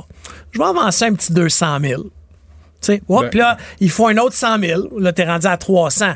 Ah, ça, ça devient, si le syndic se mêle de ça, le syndic de faillite peut dire, t'avais pas le droit de faire ça, il n'y a pas de lien commercial, il n'y a pas d'entente commerciale entre les deux entreprises, tu dois instantanément retourner l'argent. Mais là, ça fait un effet domino. Ah, la, la compagnie B, faut qu'elle rembourse 300 000. Elle l'a pas. Elle se met en faillite. Donc, la créance dans la compagnie A vaut plus rien. Tu sais, ça fait un- ça entraîne gros, gros, gros. Mais là, il y a beaucoup d'entrepreneurs québécois qui se pétaient pas les bretelles, là. Tu sais, euh, un, Bastien Poulain, là, qu'on l'aime ou qu'on l'aime pas, 1642, là. Tu sais, pas, il a travaillé fort en tabarouette pour sa business. Puis là, il va, tu sais, il va se faire éluder, voler euh, 100 000 pour de la mauvaise gestion. Ouais. Euh, on, va, suivre ça. Euh, je suis content que tu le fasses. Euh, Puis Investissement Québec qui reconnaît que la filière batterie, C'est vraiment risqué. Moi, je vais juste te faire, je vais t'énumérer les documents, que j'ai fournis pour une subvention de 300 000 OK? J'ai un projet de 600 000 je l'ai obtenu, je l'ai gagné après un an de discussion avec, avec euh, Investissement Québec. Tous mes contrats d'assurance collective, toutes mes assurances, toutes les assurances que je peux avoir, mes attestations pour démontrer que je suis un bon payeur, j'ai payé mes taxes, j'ai payé mes impôts, toutes mes bails. Euh, j'ai dû aussi donner mes contrats entre mes actionnaires. Il a fallu que je, je démontre les documents de tous mes crédits de recherche et développement, euh, mes déclarations de taxes des trois dernières années, mes états financiers des trois dernières années. Alors, j'ai une filiale en Europe, tout ce qui a trait avec ma filiale, ça les inquiétait bien, bien gros. La- le contrat de location de ma voiture. Ils ont voulu voir ça. Ah, ta Bentley? Non, ouais, ma- non, non, non, mon, mon, mon Honda Pilote. Mes contrats de pré-COVID. mes rapports de la CNSST pour démontrer que j'ai pas eu des employés de blessés. Ouais. Euh, et euh, tout contrat de prêt que je peux avoir. Ça, c'est pour obtenir 300 000 Ce qu'on apprend chez Investissement Québec, c'est qu'on a commis dans la filière batterie 30 milliards de dollars. Il n'y a pas une étude qui existe. Là, c'est le président lui-même qui l'a dit. Il l'a dit- il l'a déclaré cette semaine. Finalement, merci, Monsieur Leblanc, d'avoir été honnête avec les Québécois. Puis je suis pas sarcastique. Je suis content. J'aurais aimé ça le savoir avant qu'on commette 30 milliards. Là, il est trop tard. Il est commis. Ouais. Puis on en a dépensé 11 sur le 30. Ça, c'est juste le gouvernement du Québec. Parce que si tu rajoutes le gouvernement du Canada, c'est 50 milliards. Mais il n'y a pas d'études. Il n'y a rien, là. Il l'a dit lui-même. C'est des rencontres internes Moi, j'aimerais ça voir les. où, où est allé cet argent-là? Ben, on l'a donné à des entreprises, Nordvolt, à McMasterville, on l'a donné à Go, à un autre projet. Puis moi, ce qui m'inquiète là-dedans, c'est qu'il y avait un projet de privé à Bécancourt. Puis dans la même semaine qu'on dit qu'on n'a pas fait d'études, là, on a fait on s'est rencontrés en chum, là, puis on a fait un Les gens d'affaires qui connaissent ça. Ils connaissent ça, connaissent Ouais, ça. connaissent Mais il y a une entreprise qui, qui s'appelle BASF que je ne connais pas, qui devait s'installer à Bécancourt. Puis elle a fait Ouais, ça sent moins bon le marché. Je décommande mon projet à Bécancourt. Avec de l'argent gratis. On y donnait cadeau de l'argent, puis elle s'installe pas. Ça, moi, honnêtement, ça m'inquiète, hein, s'il vous plaît. Ouais. Qu'est-ce qu'ils savent, eux, Qu'on que sait le pas. gouvernement du Québec ne que, sait que pas? c'est pas.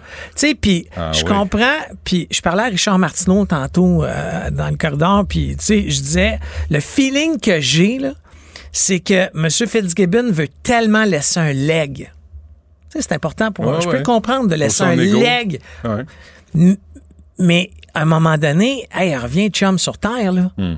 Euh, je- moi, je, je sais pas. Puis là, il compare ça la semaine passée, le plus beau projet de l'histoire du Québec. Hey, il faut du gars de sans tabarnane, là. Ouais. Robert Bourassa servirait dans sa tombe. Ouais. Jacques Parizeau servirait dans sa tombe. Tous les- les, les projets, et, écoute, l'hydroélectrique. Je peux te garantir, si on avait eu accès à M. Parizeau, qui était très impliqué dans les barrages à l'époque, parce qu'il était... Qui avait pensé à la filière nucléaire aussi, hein, M. Ouais, c'est ça, mais, changé mais d'avis. je peux, je peux te garantir que lui, il a- ils n'ont pas fait ce projet-là en se disant, Ouais. Hey, ils ont nationalisé l'électricité. Tu sais, c'est venu avec un minimum d'études. Pourquoi on n'a pas fait affaire avec McKenzie? On les aime, ils les aiment au au gouvernement. Non, je sais. Benoît, je sais que toi, tu les aimes pas, mais ils, ils ont un contrat béton armé qui peuvent leur envoyer sans appel d'offres des petites Mais, demandes. Excuse-moi, mais il y a tellement de monde qui travaille pour l'État québécois. Je suis d'accord, Il n'y a, pas d'expertise à ce niveau-là? Moi, je suis sûr qu'il y en a. Et je te garantis qu'il y en a. On peut-tu les faire travailler? Oui, mais on la veut pas, l'étude. T'as veux pas l'étude. Qu'est-ce que t'aurais fait si l'étude a dit c'est très, très risqué? Mais sur papier, là, avec un logo, un en-tête, là. Ben, tu traites les Québécois en adultes et tu le dis. C'est pour on ça- investit là-dedans, on sait que c'est risqué, pour mais on pense que l'avenir nous amène là. C'est pour ça que, encore une fois, ce que M. Leblanc a fait, le président d'Investissement Québec, je salue ça. J'aurais juste voulu, comme contributeur québécois, contribuable, je veux dire, Ouais. le savoir il y a un an. Mais les, les étapes sont pas à bonne place. Là. Oui, mais là, c'est parce que la pression est énorme. L'autre usine, elle se fera pas à Bécancourt. Puis là, ouais, ouais, c'est pas très grave. On a, sur quatre joueurs, on en a trois. Ouais, mais qu'est-ce qu'ils savent, eux? Pourquoi Ford a arrêté, a ralenti la cadence de production du. Ford 150? Ouais. Pourquoi, Il coûte trop cher. pourquoi Lyon, Lyon, là, Lyon électrique. 150 Ouais. employés hier, y a-tu Mm. un ralentissement de la demande? En tout cas, moi, je me pose bien des questions, mais. Mais si, si M. euh, Fitzgibbon avait un ego plus rationnel, là, plus normal, il pourrait asseoir tous ces gens-là autour de la table puis dire OK, qu'est-ce qui se passe? Qu'est-ce qui se passe que je vois pas venir? C'est admettre une, tu sais, avoir une certaine humilité de pas avoir tout compris dans la vie. selon moi, pour comprendre comment ça fonctionne, ça a été fait, Benoît. Ça, ça a été fait. Oui, ça a été fait avec, tu sais, M. Fitzgibbon, Leblanc, le président de la Caisse. C'est sûr qu'il y a une rencontre. Mais moi, j'aurais aimé avoir, les- et je comprends qu'il y a des trucs qui peuvent être confidentiels. Mais pourquoi ces gens-là n'ont pas fait une conférence de presse front commun, puis qu'on laisse les journalistes de tout azimut poser les questions moins le fun. ouais. Mais là, c'est juste, oups, là, il vient, Investissement Québec vient de, de lâcher ça. Je suis pas sûr, moi, que c'était si prévu que ça qu'il lâche ça. Alors là, qu- qu'est-ce que ça va faire? Tu sais, on va poser des questions à, à- à Caisse de dépôt. Parce que la Caisse de dépôt a autant d'investissements là-dedans qu'Investissement Québec. Après ça, mais que la Caisse de dit, ouais, parce que c'est ça qu'il va, il va devoir nous dire, ouais, c'est peut-être un peu risqué. OK, on va aller voir Fitzgibbon. Tu sais, c'est- faites-les donc tout ensemble, asseyez-vous. Là, ils sont habitués d'organiser une conférence de presse, puis répondez aux Québécois qui, qui vont mettre 30 milliards dans cette aventure-là. À moindre des choses, hein C'est quand même de Ben, l'argent pour lequel on C'est travaille. de la grosse, grosse argent. Là. D'accord. Euh, merci, Phil. À demain. À demain. Écoutez Philippe Richard Bertrand à l'animation du balado Prends pas ça pour du cash. Disponible en tout temps sur l'application et le site cubradio.ca. La plateforme audio et vidéo où les contenus francophones sont fièrement en vedette. Ce segment est aussi disponible en vidéo sur l'application Cube ou le site cube.ca.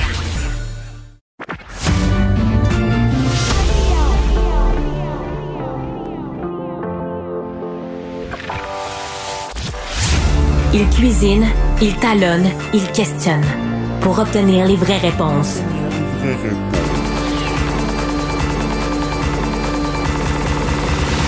Du Trisac. Hier, je me suis mis à réfléchir à ça. Wow, wow, wow. Euh, tu t'es mis à Benoît- réfléchir. Ah ouais. Euh, il est arrivé sur la scène avec une tuque sur laquelle il était écrit Party Animal. La rencontre Robitaille du Trisac. C'est rassurant, Antoine, de savoir que Magali Picard est au show à Dubaï. Moi, je suis content pour elle. Ben, c'est parce que c'est bon d'avoir chaud quand on parle de réchauffement climatique. Ben, oui, dans un pays, Dubaï, qui traite mal ses travailleurs, surtout les travailleurs étrangers. Ah, mais c'est pour ça qu'elle est là, c'est sûr. Ouais. C'est sûr que c'est pour, défendre les travailleurs de là-bas. Ben non. Imagine-toi donc, elle a donné une entrevue, Magali Picard, la présidente de la FTQ, à mon collègue euh, euh, Patrick Belrose du bureau euh, parlementaire ici. Puis euh, j'ai l'audio, là, c'est bien intéressant ce qu'elle dit. Elle dit qu'elle est là. euh, pourquoi? Parce que c'est plus facile de rencontrer des gens comme M. Fitzgibbon, comme Mme Guilbeault. Donc, il y a, et- des fois, il y a des décisions qui se prennent dans ces grands forums-là. C'est important que les syndicats soient là comme pour les surveiller. Puis en même temps, c'est une priorité des priorités, les changements climatiques pour la FTQ. Et donc, euh, il y, a, y y plein de travail qui se fait au sein de la FTQ. Donc, c'est important qu'elle soit là. Ouais, euh, J'avoue que ça me convainc pas totalement. Ben, euh, Yasmine se joint à nous, là, parce que c'est- sorti dans le journal euh, grâce à toi, euh, Ben oui. C'est quand même, c'est quand même As-tu essayé de lui parler à Mme euh, Picard? Écoute, Mais moi, j'ai, moi, j'ai des, moi, j'ai des, des- des- des- de l'audio de Patrick Belrose. Si tu veux qu'on, qu'on écoute, par exemple, d'abord, on apprend qu'elle a raccourci son voyage. Elle était censée être là jusqu'au 9 décembre. On va l'écouter. Je, je- C'est je- l'extrait, comme je ouais. vous dis, euh, on n'a pas de membres dans la rue. Le gouvernement va s'en servir. Puis j'y ferai face. C'est comme ça. C'est de bonne guerre. Mais en même temps, je suis pas en vacances. Je suis en train de travailler à la COP 28 avec une délégation. Et euh, on est en 2023 alors que on nous permet, les technologies nous permettent d'être aussi en virtuel dans les rencontres. Et advenant une décision, une invitation du. PM, et là, je- peut-être que ça va aider mon voyage à Dubaï, peut-être que ça va y tenter d'en organiser une rapidement, étant donné que je suis à l'extérieur. Assurez-vous que je vais revenir la journée même. mais Attends, pourquoi euh, elle n'était pas à la COP28 euh, en, en virtuel? Ben oui, faire l'inverse. C'est Soit, ça. soit à la COP en virtuel, puis soit ici pour euh, les négos. C'est- non, c'est. Puis en passant, elle dit qu'elle a raccourci son voyage, mais le communiqué de presse, que c'est parce que c'est eux-mêmes qui se sont scoopés, là. C'est pas ouais. C'est de ta faute, ça, hein? Ben moi, j'ai juste lu les Ben communiqués oui. de presse. C'est de ta faute, ça, Yasmine. Mais elle dit qu'elle va être là du 30 novembre au 12 décembre. Elle disait ça hier. Ben oui. Mais c'est-tu ce matin qu'ils ont décidé que la grève partait à partir du 8? Tu- euh, avoir venir moins bronzé, ta Mais- faute. Elle va, elle va revenir. On peut écouter l'autre extrait, justement, Oui. sur le fait qu'elle, qu'elle, qu'elle a anticipé son retour. Originalement, j'étais supposé d'être ici avec euh, notre délégation jusqu'à la fin, qui était le 9 décembre, mais la semaine passée, donc pas ce matin, preuve à l'appui, là, on a changé mon billet d'avion et je reviens dans la dimanche à lundi prochain. Donc, à 7 heures le matin, je vais être à Montréal lundi. Donc, ça, c'était parce que, justement, ils vont avoir du monde dans la rue à partir du 8. puis Il fallait qu'elle revienne plus tôt. Hmm. Donc, euh, voilà. So, so, so, solidarité sous le soleil de Dubaï. Oui, ça ressemble plus à ça. Pendant... Mais là, elle, elle dit, Mme Picard, qu'il n'y a, pas de membres de la FTQ qui manifestent présentement, qui sont sur les lignes de piquetage. Donc, euh, elle, ça change rien qu'elle soit ici, qu'elle soit là-bas. là. non, mais ce monde-là, quand ils sont en grève, ils n'en ont pas d'argent. Euh, Elle est partie avec l'argent des, Elle est des partie cotisants. avec les cotisants. Mais elle n'est pas seule, en plus, ils sont toute Le une numéro délégation. 2 de la FTQ est avec elle, Ben, le secrétaire général. Et là. 3, 4, 5, 6, là. Moi, je sais pas combien ils sont, là, Mm. mais ils sont une gang, là. Ça a l'air important, l'environnement, pour la FTQ. oui. Antoine, sais-tu combien ils sont? Non, j'ai pas su la- le, le nombre euh, de personnes, mais c'est souvent des délégations importantes. hein. Moi, j'ai même entendu dire que récemment, Valérie Plante était avec une vingtaine de personnes à Lyon. Euh, donc, euh, déplacement à Lyon euh, dans les derniers mois. Là. Hey, donc, ça peut, ça mais- peut être gros, ces délégations-là. là. Je te dis, c'est on, on dirait qu'il y a une OPC, attends, OPCMisation. C'est Guy Grenier qui organise le voyage. Yasmine, en puis moi, passe- on se textait ce matin. On dit, pour moi, c'est l'OPCM qui a organisé Mais ça. en passant, j'ai appelé le- la CSN pour leur demander s'ils avaient des représentants à Dubaï. Ah Ils m'ont dit qu'ils pouvaient pas me répondre tant qu'ils n'ont pas parlé aux conseillers politiques. Ça semble être nébuleux parce que CSQ, là, eux, ils étaient, on n'en a pas de représentants à Dubaï. La CSN, euh, j'ai parlé deux fois, mais visiblement, c'est très difficile de me répondre sur cette question. Je disais juste c'est oui ou non. me semble que vous n'avez pas besoin de ligne pour ça. Là. Ouais. La FAE? Le- la F- j'ai pas, j'ai pas communiqué avec la FAE, mais la CSN, Hmm. moi, j'ai un petit doigt qui me dit qu'il y a anguille sous roche ou peut-être. veux-tu euh, bien me dire qu'est-ce qu'ils vont trouver à la... Parce que, comme je disais, la COP 25, 26, 27, ça n'a rien fucking donné. Là. Ouais. Fait que la COP 28, ils vont là, pourquoi? À la misère est moins pénible au soleil. Oui, c'est vrai. Qui chantait ça? Ben, Aznavour. Oui, c'est ça. Euh, Écoute, c'est vraiment, c'est euh, c'est- ça a l'air d'un ça a l'air d'un détail, ça a l'air d'une anecdote, mais je trouve que c'est représentatif. Après, euh, Les Kings? ma- Madame, euh, ma- Madame Velchi, Rumina Velchi, là, de la, de la sécurité nucléaire. Là, tu dis, y a-tu un ménage à faire sur l'approbation des voyages comme ça? Là, tu dis, toi, Antoine, Valérie Plante est à Lyon. Est allé, est allé, donc Est dans les allé derniers mois, à, à Lyon avec une vingtaine de personnes. Ça, ça m'a été confirmé. 20 personnes. Ils Ouais. étaient combien à Vienne aussi? Il était Ben, une méchante pas, gang aussi à euh, Vienne. Je sais pas ce qui se passe avec ces déplacements-là. C'est comme si, tu sais. euh, On peut-tu en avoir, nous autres, des voyages à Cube Radio? Non, mais c'est non. c'est comme un ivrogne. Il y a un ivrogne qui a arrêté de boire à cause de la pandémie, là, puis qu'après ça, il se passe à la brosse. Mais honnêtement, c'est même plus une question d'argent, c'est une question de jugement rendu là. Il y a Ouais. des négociations, t'annonces une grève, il y a des enfants là la semaine prochaine à partir du 8 qui vont être pognés à la maison jusqu'au 14. Tu vas les regarder comme des chiens de faïence chez vous. Mm. Puis pendant ce temps-là, la personne qui a décidé que ces enfants-là allaient être confinés à la maison Ouais. est à Dubaï. est à Dubaï, Ridley sort Qu'est-ce de que vous pensez de la de planète. l'argument de, de, de Mme Picard qui dit il y a des dirigeants qui sont là, il y a M. Fitzgibbon qui va être là, Mme Guilbeault qui va être là, même le président des unions, euh, de l'Union des municipalités. Donc, euh, on a une série d'intervenants, de leaders politiques qui vont être ici à, Du- à Dubaï avec qui on a des dossiers et on veut justement parler de climat. On veut parler avec eux de transition juste. On a beaucoup de préoccupations. C'est insensé, ces réponses-là. C'est Donc, parce que Non, les mais, ministres euh, sont là-bas, il faut qu'eux, ils soient aussi, Oui, parce que au Oui. cas où ils prendraient des décisions là-bas. Et ici, ils n'ont C'est pas, quoi un- cette affaire-là? Ils n'ont pas un mardi après-midi à, à 2h30 pour les rencontrer. Hey, qu'ils aillent chez Alexandre, ça coûte moins cher, puis c'est moins loin. Là? Il y a un bon resto Ouais. sur Pile, il s'appelle Alexandre. Et Dominique Olivier elle- elle est là, puis elle dit Puis moi, je perds ma job pour un lunch aux huîtres. Elle est à Dubaï, Calvaire. L'autre est à Imagine- 4 288 000 pour- en 18 mois de dépenses. Puis moi, je perds ma Mais- job pour un souper aux huîtres. Ah ben, Les syndiqués devraient poser plus de questions sur les dépenses des directions. Moi, je pense Je que c'est c'est ça qui se pose comme question. Puis tout à l'heure, je, je voyais Mario Dumont qui faisait le même calcul que toi. Benoît, 66 millions pour la FAE, 80 quelques millions de, de cotisations syndicales par année pour la CSQ. Euh, comment ça qu'ils n'ont pas de fonds de grève? Ben oui. Tu sais, euh, pourquoi ils n'ont pas au moins des petites indemnités, à part, bon, quand, quand ils vont... Euh, euh, Ben, qui va aller à Dubaï si eux, ils en ont, franchement? Ça en laisse pas En gros, cas, euh, fond de grève pour aller à Dubaï. Ouais.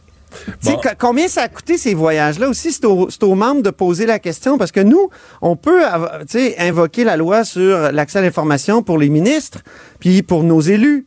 Mais leurs élus aux membres, là, c'est-à-dire les, les, les, les, euh, les apparatchiks syndicaux, là, ben, Mais en les plus, prétentions- en plus, tu vas parler d'environnement tu prends l'avion pour 24 heures. Ben oui. Je veux dire, ça, là, ouais, ouais. Pour En polluer. Puis il y en a combien en jet privé qui débarquent là? Et là, tu sais, la prétention aussi là, d'aller là-bas puis de régler des dossiers, il n'y a rien qui nous prouve qu'ils vont effectivement rencontrer Mais des- ministres qui sont ici au Québec. Voyons. Qu'est-ce que les syndicalistes auraient dit? Qu'est-ce que les chefs syndicaux auraient dit si Mme euh, Lebel. euh, Madame Lebel. Lebel était allée là-bas, mettons? C'était juste aller à New York, ils auraient dit qu'elle est déconnectée de la C'est réalité. une Mais insulte. si c'est. Ben, il y en a même qui m'ont écrit pourquoi elle va à l'hommage à, à Carl Tremblay. Mais si la, la, la, Fait que- la situation est si critique qu'on doit aller en grève, me semble qu'elle est assez critique pour ne pas aller en vacances. Ouais. Et C'est puis- pas des vacances, par exemple. ouais, là, je les- sais. OK, de ne pas aller à Ah, Dubaï. hey, hey, hey, hey, moi, quand Non, j'entends c'est ça, c'est pas des vacances. Moi, je veux voir la charge de travail. C'est Réelle. pas des vacances, mais c'est de l'agitation, euh, je veux dire, internationale inutile. là. C'est- c'est- c'est- Mais c'est, de l'agitation. L'agitation internationale, c'est joli. Ça veut fuck all dire. Non, mais c'est parce qu'il y a, y beaucoup de gens qui... joli. Je trouve ça Il y a très beaucoup de gens qui se donnent l'impression de travailler, mais ils s'agitent. ils font plein d'affaires. Ouais, ouais, c'est pas parce que Mais, mais, mais est-ce que c'est productif? Sais, c'est de l'agitation, là. C'est sûr qu'ils vont rencontrer Ah ouais. Fitzgibbon, ils vont rencontrer Guilbeault ils vont rencontrer l'Union des Ils municipalités. vont, Donc, ouais, ils vont prendre c'est le même du- ascenseur. C'est du travail, mais c'est du travail. Il faut juger. Il y, a, il y a travail et travail. Mais Ouais, c'est, pas des vacances, mais tu sais, c'est ce que c'est du travail vraiment absolument Hmm. nécessaire. Le Front commun est effronté. c'est bon. C'est juste ça que On- j'ai à dire. On se laisse là-dessus. Euh, puis pendant ce temps-là, Mme Risky, euh, Marois Risky, euh, demande, se demande si Sonia Lebel est encore la femme. Hey, une charge à Merci, fond Yasmine. de train. Salut Yasmine, merci. Euh, charge à fond de train de la députée libérale contre Sonia Lebel. Euh, elle parle d'échec à répétition. On peut l'écouter, là. Euh, euh, tout à l'heure, on était au téléphone, puis je l'ai enregistré.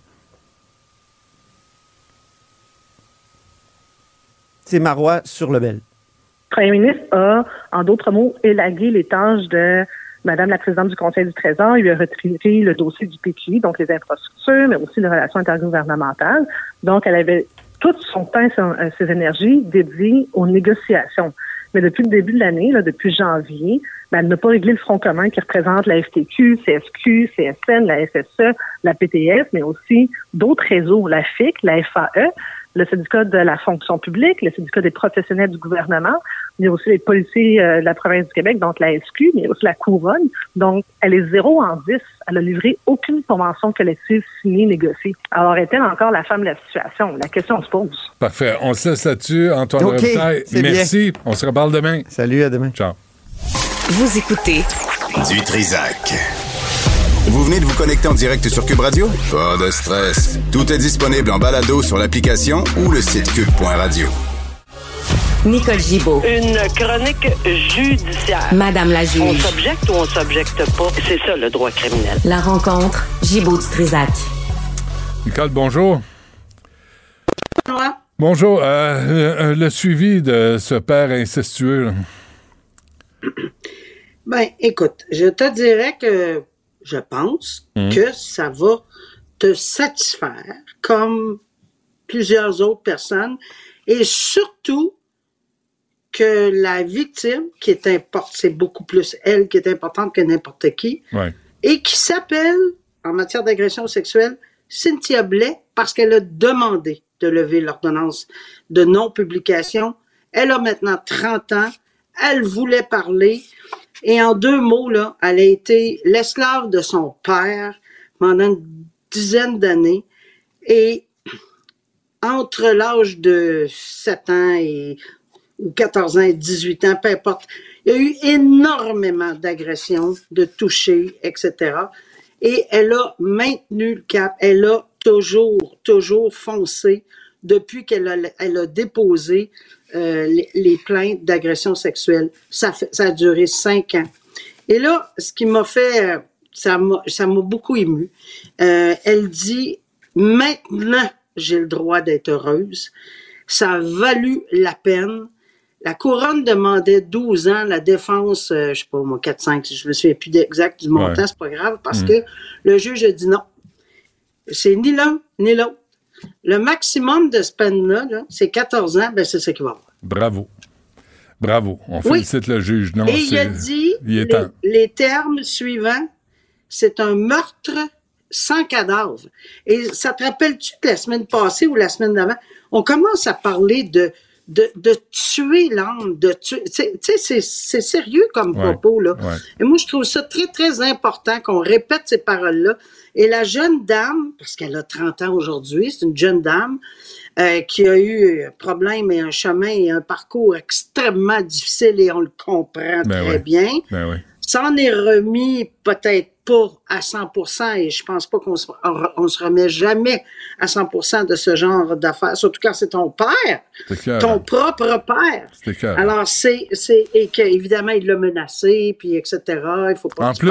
puis Ah oui, hein? C'est, Ah affreux, affreux, affreux. Et cette personne-là, ben, a dit que ça a valu la peine. Ça a valu la peine. Elle se sent libérée. Hmm. Elle, elle, est, euh, elle a souri, mais elle a pleuré avec son intervenante. Tu sais, c'est des beaux moments pour elle. tout en étant très convaincu que le parcours qu'elle va avoir à faire dans la vie sera pas facile, là, parce que des Comprends. séquelles puis des chocs post-traumatiques de ce genre de dossier-là, hey, c'est long, là, sur une période, là, en 2000 et 2011, il y aurait eu, à un moment donné, j'ai lu plus que 1000 agressions. Tu sais, le sentiment de, de, trahir. Tu sais, c'est ton père, là, qui est censé te protéger puis t'aimer. Puis la première chose qu'il fait, il te trahit puis abuse de toi. C'est exactement ce que le. Tu sais, ça fait plusieurs décisions que je lis du juge Simon, là. ouais. Et il y a des propos comme ça, euh, mais c'est correct. Moi, moi, je suis entièrement d'accord d'utiliser les termes quand ils doivent être utilisés, puis de traiter ce dossier-là comme un meurtre sans cadavre. Mhm. Puis l'autre, je me souviens plus du nom du juge la dernière fois, c'était pas lui, mais euh, j'ai pas de problème avec ça parce que c'est une réalité. On parle pas là, de perte de droits fondamentaux, etc. Il est condamné. Tu sais, Alors, Nicole, c'est en rend- Il y a, y a des galas hein, au Québec. On aime ça, les galas. Les humoristes, puis ils se félicitent, puis les vedettes, puis le... on devrait faire... de gala de juge? On devrait faire le gala pour les meilleurs verdicts et leur donner un trophée en public, vous dire bravo d'avoir mis cet enfant de chienne en prison pour 14 ans. Voici un trophée et euh, une carte cadeau pour un spa pour aller vous faire relaxer. C'est quelque chose de, de sympathique. Il y a une belle phrase en anglais. In your dreams, dans tes rêves, Benoît. Jamais, je sais bien, je sais bien. Je le sais bien. Mais nous, on peut en parler. En tout cas, moi, je me sens très, très, très à l'aise d'en parler et de dire que je lève mon chapeau, qu'on n'ait pas peur des mots, qu'on applique les principes. Puis en plus, vous fondez toujours sur la Cour suprême dans l'arrêt Friesen qui a dit manquez-les pas les. Ben, c'est pas comme ça qu'ils ont dit ça, évidemment, ils parlent pas comme ça, là. Mais soyez assurés, lorsque vous rendez des sentences en matière d'agression sexuelle sur des enfants, soyez pas gênés de- d'appuyer sur la pédale parce que c'est briser leur vie. Complètement. Parfait. Et euh, cet autre prix Nobel là, qui, a, qui a frappé ses Ben, c'est ça. Oui, puis ça, c'est un, c'est pas euh, en matière d'agression se- euh, sexuelle, mais il s'agit d'un individu qui, euh, de toute évidence, là, il y a un passé judiciaire euh, très garni. Euh, c'est un homme qui semblait être violent de nature euh, probablement, mais tellement que là, on vient de le déclarer. On a souvent parlé, c'est quoi là? La pire des sentences, c'est d'une sentence à durée indéterminée. Le mot le dit, à durée indéterminée. Oui, il est entré dans la résidence de ses grands-parents, puis leur- il, il a fait mal, là, sérieusement. Des voies de fait, euh, lésions, des voies de fait hein? graves. Ouais. Ah oui, oui. euh, y a- y a- écoute, c'est très, très, très violent comme, comme dossier. Et le tribunal, encore une fois, il a dit, il y en a pas, on s'en sort pas avec ce monsieur-là. là. Il, est, il, il est vraiment extrêmement dangereux. Donc, on le déclare délinquant dangereux.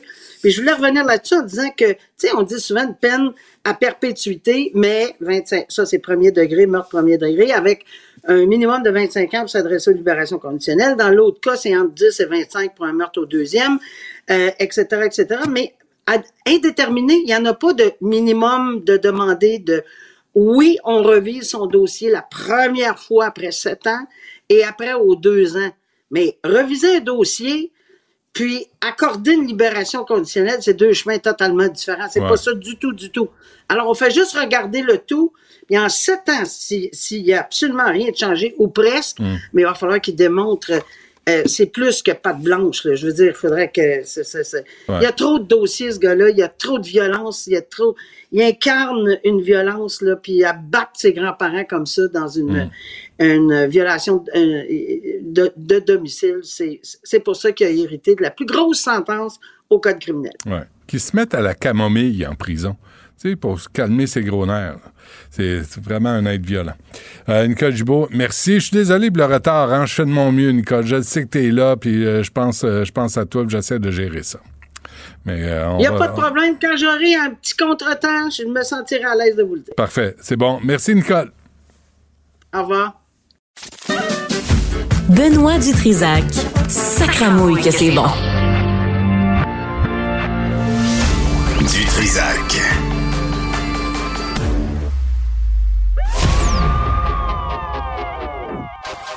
Maxime Delan. Déjà un premier événement violent. Journaliste à l'agence QMI. Ça porte tout à fait la signature du crime organisé. Les faits divers avec Maxime Delan. Maxime, euh, bonjour. J'ai clairement le meilleur thème d'entrée de tous les chroniqueurs, je veux juste le dire. C'est, euh, j'ai- j'aime ça quand on est sûr de soi comme ça. Un patrouilleur de la MTQ, du MTQ, ministère des Transports, euh, battu en bordure de la 20. Hey, tu sais, je te le dis souvent, les gens ne vont pas bien. Puis je t'en donne un autre exemple. On est dimanche soir, autour de 19h, sur l'autoroute 20, sur le pont Arthur Branchot, dans le secteur de Belleuil. Et il y a deux patrouilleurs du MTQ qui sont appelés là parce que il y a quelqu'un qui transportait un divan qui a échappé le divan. Bon, ça arrive. Le divan est dans la voie de gauche, limite accotement voie de gauche. Et ce que les patrouilleurs du MTQ font, c'est que il y en a un qui va se mettre à l'entrée du pont parce que ça monte.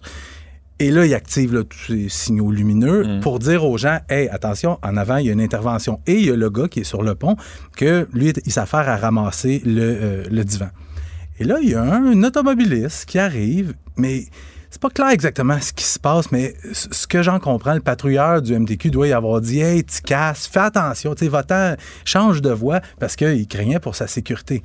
Et l'automobiliste se stationne, débarque de son véhicule, enligne le patrouilleur du MTQ qui est de dos, parce que je te rappelle qu'il est en train de ramasser des débris, le pousse dans le dos, se met à le rouer de coups de poing. Et ça va plus loin. Il prend par les pieds et il essaie de le passer par-dessus le muret de béton qui sépare la voie Est et la voie Ouest pour le lancer dans le sens inverse. Bravo champion. Il y a des témoins, il y a des témoins qui ont filmé, mais je te rassure, il y a des témoins qui sont arrêtés pour aller pour aller l'aider. Puis là, le suspect, lui, il a pris la fuite, sauf qu'il y a des gens qui ont pris le numéro de plaque, euh, des descriptions. Il n'y a pas d'arrestation encore qui a été faite. Ça pourrait venir, mettons, dans les On est mardi, là. Oui. Ça s'est passé dimanche. Dimanche soir. Qu'est-ce qu'on attend? T'as un Ben, numéro de faut, plaque. il faut toujours bien le retrouver, le gars. tu sais. Numéro de plaque. Est-ce qu'ils sont allés chez eux? Le gars n'était pas là. J'ai pas la réponse à ces questions-là. Sauf que, sérieux, tu sais, le, le genre de gars qui s'arrête sérieux. sur l'autoroute pour Pour se battre. tabasser un Ouais. gars du MTQ. Moi, j'aimerais ça voir ce gars-là qui rentre à la maison le soir puis son repas est trop Ouais. froid à Ben son oui. goût. Comment il traite sa, sa pauvre- femme, ses pauvre enfants. femme, pauvres enfants. Sérieux, gérez-vous. Oui, oui. Euh, crime haineux aussi, là. 140, 140 enquêtes policières pour des crimes, incidents haineux depuis le début du conflit israélo-palestinien le 7 octobre. C'est, là, c'est 140 événements qui font l'objet d'une enquête. Attends une minute. Va- vas-y. Crime haineux, là. Là, moi, ce que je lis, là, c'est qu'il y a de là-dedans, il y a des insultes. Ben, il y a c'est- une c'est différence entre un crime et une insulte. Tu as absolument raison. Ce que Fadi Daguerre, lui, euh, il est sorti hier euh, devant les, les micros, fait une sortie publique pour essentiellement, tu sais, lancer un message là, de calme à tout le monde. Mais ce qu'il disait, c'est que dans les premiers, premières semaines après le conflit, il y avait entre 60 et 65 événements par semaine. Hmm. Quand même, il y a eu un plan de visibilité. Il appelle ça un plan de visibilité. En gros, c'est quoi? Là? On envoie plus de patrouilleurs autour dans les secteurs les Hmm. plus chauds où c'est susceptible où il est susceptible de, de se produire des, des crimes haineux, des incidents haineux. Il dit qu'on est à peu près une douzaine. Mais fais le calcul, ça arrive pas à 140. Fait qu'il y a des événements que, oui, tu as raison, c'est probablement juste des insultes, des insultes raciales, peu importe. Mais il y a 140 enquêtes en cours.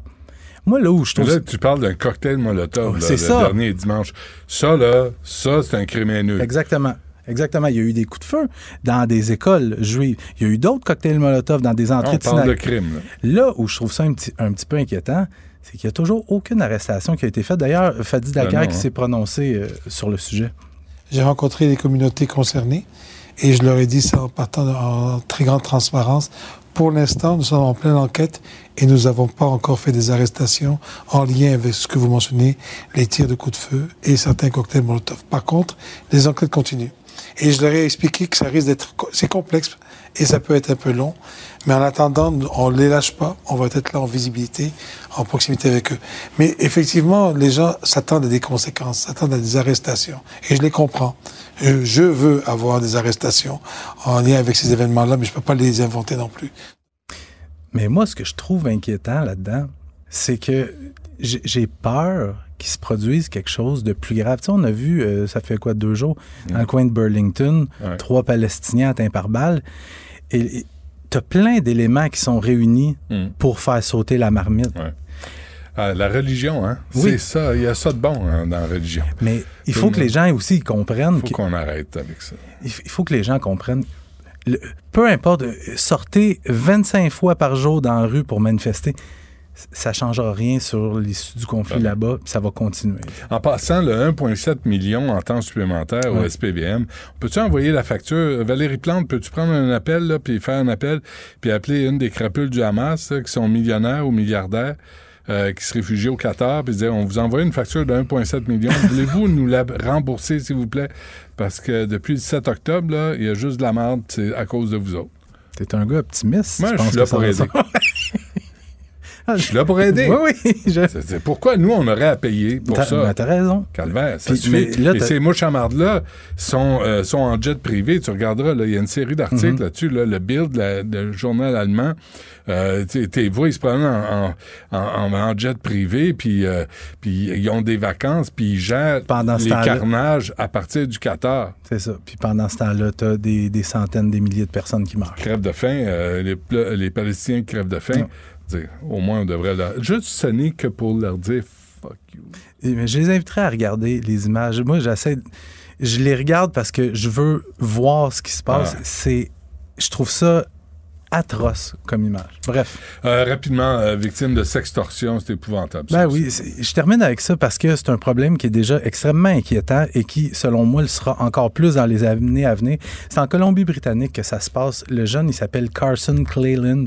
Il s'est enlevé la vie à seulement 12 ans après avoir été victime de sextorsion. Aujourd'hui, il y a les parents du jeune qui lancent un cri du cœur en disant aux parents Parlez à vos enfants des prédateurs en ligne, expliquez-leur les dangers des réseaux sociaux. Tu sais, juste à Montréal, Benoît, dans la dernière année, le nombre de plaintes pour sextorsion a plus que triplé. Puis juste très rapidement, la sextorsion, c'est quoi? C'est que tu reçois sur ton réseau social, que ce soit Snapchat, Instagram, Facebook, une demande d'amis ou quelqu'un quelqu'un qui vient euh, t'aborder en te disant rapidement, Tiens, envoie-moi une, une photo de toi euh, euh, relativement nu. Tu le fais, puis après, il y a du chantage, on demande de l'argent et tout ça. Ouais, encadrer euh, vos enfants là-dessus, vos ados. Ouais. Merci, euh, Maxime. Salut. On se reparle Salut. demain. Salut. Du Trisac. Des propos cohérents. Des opinions différentes. Vous écoutez Du Trisac. La rencontre du rocher du Trisac. Dans ce cas-ci, est-ce que c'est criminel? Pantoute. Une dualité qui rassemble les idées. Mais non, tu peux pas dire ça. On rembobine cette affaire-là. Non, non, non, non. Prends soin de toi, là. Oui, Hein, tu me protèges. Je le sais. Compte toi-même. La rencontre du rocher du Trisac. Écoute, Benoît, quand Ouais. je parle. Sophie, bonjour. Bonjour, Benoît. Euh, bon retour, en passant. Merci. Euh, euh, alors, il y a une plainte euh, euh, qui a été déposée à l'Ombudsman de Radio-Canada. En fait, il y a 46 plaintes qui ont 46? été déposées. Ah oui, 46. Alors, je te rappelle le, le contexte. Le 17 septembre la- de, de, de cette année, euh, à l'émission de Rebecca McConnell, il y avait des propos anti-blancs, de racisme anti-blanc qui avaient été tenus en ondes. J'étais venue t'en parler, puis on avait Mhm. discuté tout ça. Pour rafra- rafraîchir la mémoire de tout le monde, on va leur réécouter l'extrait en question pour comprendre pourquoi il y a eu 46 plaintes qui ont été dépos- déposées pardon, à l'Ombudsman. Pendant longtemps, tu as dit que tu n'aimais pas les blancs. Oh mon Dieu, oui, c'est vrai. Mon Dieu, tu vas là. Ben, oui, mets de l'huile, il y a un feu, euh, je rajoute je de l'huile. détestais les blancs, mais tu sais, je veux dire, je pense pas que tu peux aimer les blancs quand tu habites en Afrique là. Et je pense que tu peux pas aimer les blancs quand tu es afro en, en France. Bon, alors quelqu'un qui dit en ondes euh, j'aime pas les gays, j'aime pas les trans, j'aime pas les drag queens, euh, j'aime pas les femmes, j'aime pas les juifs. Euh, est pas accueilli comme ça. Donc, il y avait 46 personnes qui avaient déposé une plainte à l'Ombudsman de Radio-Canada. La façon dont ça fonctionne, je te rappelle brièvement, quand tu déposes une plainte, euh, d'abord, premièrement, ça s'en va à la direction du service dont dépend l'émission. Cette, Mm. cette direction-là répond aux plaintes. Et si les gens sont pas contents de la réponse de la direction, ça s'en va à l'ombudsman. Donc, dans ce cas-là, les gens étaient pas contents de la réponse de la direction. C'est allé à l'ombudsman. Je viens de lire, parce que la décision a été rendue hier, je suis sur le derrière. Je n'en reviens pas de la réponse de l'Ombudsman qui ne blâme pas Rebecca McConnell en disant qu'elle n'a absolument pas enfreint les règles et pratiques journalistiques. Et en plus, il dit, euh, bon, c'est juste parce qu'ils ont pris un extrait puis ils l'ont mis sur Instagram et il manquait le contexte. On n'a pas le contexte. Je vais te lire quelques extraits de la décision de l'Ombudsman. Tu vas capoter, OK? L'Ombudsman dit il est important d'aborder des sujets difficiles comme le racisme ou les questions identitaires, mais il est crucial de le faire avec délicatesse et contexte. Lui considère que ça a été fait avec délicatesse et contexte dans le cas de Madame Jolie. J'aimerais ça l'entendre, lui, voir s'il y a eu de la délicatesse et du, et du contexte, si la dame avait dit, ben, jaillit les Juifs, puis on peut pas aimer les Juifs si on a été élevé, mettons, à Gaza ou, euh, tu sais, ailleurs, ou en, pa- tu sais, je veux dire, en Jordanie ou euh, en Égypte. Est-ce que- est-ce qu'on aurait dit, ben, il faut comprendre d'où elle vient, la petite madame. Elle a eu un parcours difficile. La directrice de la radio, de Radio-Canada, dit dit souligne le fait qu'elle trouve extraordinaire que ma- euh, Rebecca McConnell, dans euh, son entrevue, euh, évoque le parcours personnel dans de son invité dans le but de donner à l'auditoire les clés pour détecter les racines très personnelles du discours de Madame Jolie. Elle s'est appliquée à résumer un parcours fort atypique, un parcours difficile pour permettre aux gens à l'écoute de saisir la douleur ressentie par son invité pendant son enfance. Remplace tout ça dans le contexte où, mettons, elle aurait dit jaillit les gays. Hmm. Ou Que- les Noirs, ou les Arabes. Non, mais, ou les, mais, mais les gays, juste les gays, ouais. quelqu'un aurait dit, ben moi, j'ai vécu mon enfance, je sais pas, dans une commune tenue par des gays, puis personne qui peut avoir été élevé dans ce contexte-là peut euh, dire, euh, peut, peut, peut s'en tirer sans détester les gays. Hmm. Est-ce que Madame Julien, Sylvie Julien, qui est à la direction de Radio-Canada, nous aurait dit, ah ben c'est pas grave, dans son entrevue, l'animatrice a situé le contexte, elle a eu une enfance difficile. Fait que ça explique pourquoi elle aime pas les blancs. Il n'y a pas de contexte qui explique que quelqu'un à la radio d'État dise je déteste les blancs. Ça fait que euh, tout va non, bien. il n'y a rien, mais il n'y en a pas de problème. Ah ça a été fait avec délicatesse, Ah, Benoît. ça, c'est la Ça, clé. c'est une clé. Ah. Puis ça, c'est parce qu'ils nous le disent à un moment donné, un petit peu plus tard, ils disent, euh, c'est l'ombudsman, il dit, c'est important d'avoir un trousseau. Un trousseau pour comprendre Madame Jolie. Fait que Madame Jolie, si on se donne la peine d'écouter Ouais. son parcours difficile quand elle était jeune, Ouais, ouais. on peut comprendre. On peut com- C'est important de comprendre pourquoi elle dit qu'elle aime pas les blancs. C'est ce qui nous manque, nous, les animateurs Mais nous, Cube on n'a pas aucune délicatesse. On aurait besoin d'une formation sur la délicatesse et comprendre le contexte des gens qui disent jaillit telle personne Jaillit ou tel personne. groupe de personnes. On veut-tu une bonne? Parce que lui, parce que les gens qui ont porté plainte, les 46 qui ont porté plainte disaient c'est du racisme anti-blanc. Voici ce qu'il répond à l'ombudsman. Il leur fait un gros FU, en fait, l'ombudsman. Il dit, Ah en ouais. tout respect pour ceux et celles qui ont été choqués par les propos de Madame Joly, je n'ai senti aucun appel à la haine ou au racisme anti-blanc, une notion qui, soit dit en passant, me semble reposer sur bien peu de données probantes. Mais qu'est-ce que tu veux de plus probant, mon homme? Monsieur Shampoo, allô? Quelqu'un qui dit je déteste les blancs, c'est pas mal anti-blanc. Je Ouais. sais pas là de Ça quel. assez. Mais tu sais, c'est quoi, je pense? Il est daltonien. Je pense Ah, que c'est ça- ça, l'explication. Il est daltonien. Je pense que c'est ça. Merci, euh, Sophie.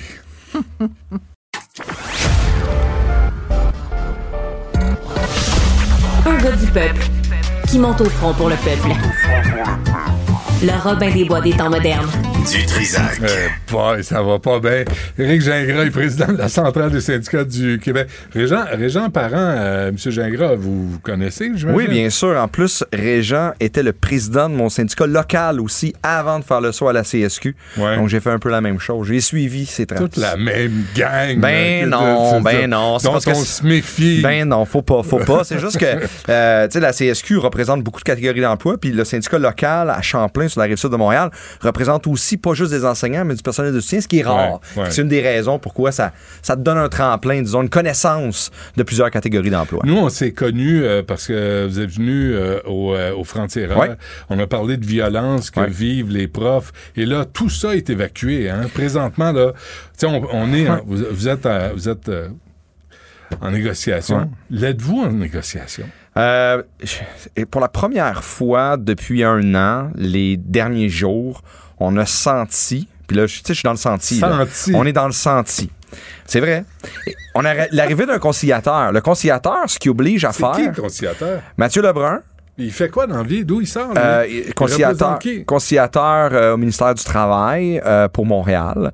Il y en a d'autres aussi dans le dossier qui viennent appuyer, mais dans le fond, lui, ce qu'il fait, c'est qu'il oblige. Depuis le début, puis j'étais déjà venu à votre micro, depuis le début, on dit on n'a pas de réponse de la part du gouvernement. Là, il oblige un peu ces réponses-là parce qu'il va les voir, il dit, ben, ils ont demandé des réponses. Mais c'est le donc bien long pour avoir des réponses. Ouais, ben c'est ça. C'est quoi vos questions? Ben, des questions. Je vais donner un exemple. Ouvriers spécialisés. Ça, les ouvriers spécialisés, plombiers, électriciens qui sont dans nos réseaux. Puis eux, on peine à les attirer parce que tous les autres endroits, c'est plus payant. Fait qu'il y a eu des primes qui ont été octroyées. D'ailleurs, ça, ça me permet de dire en même temps, on n'est pas contre hein, les, des salaires différenciés. On avait demandé des primes à eux autres qu'on n'a pas demandé à d'autres.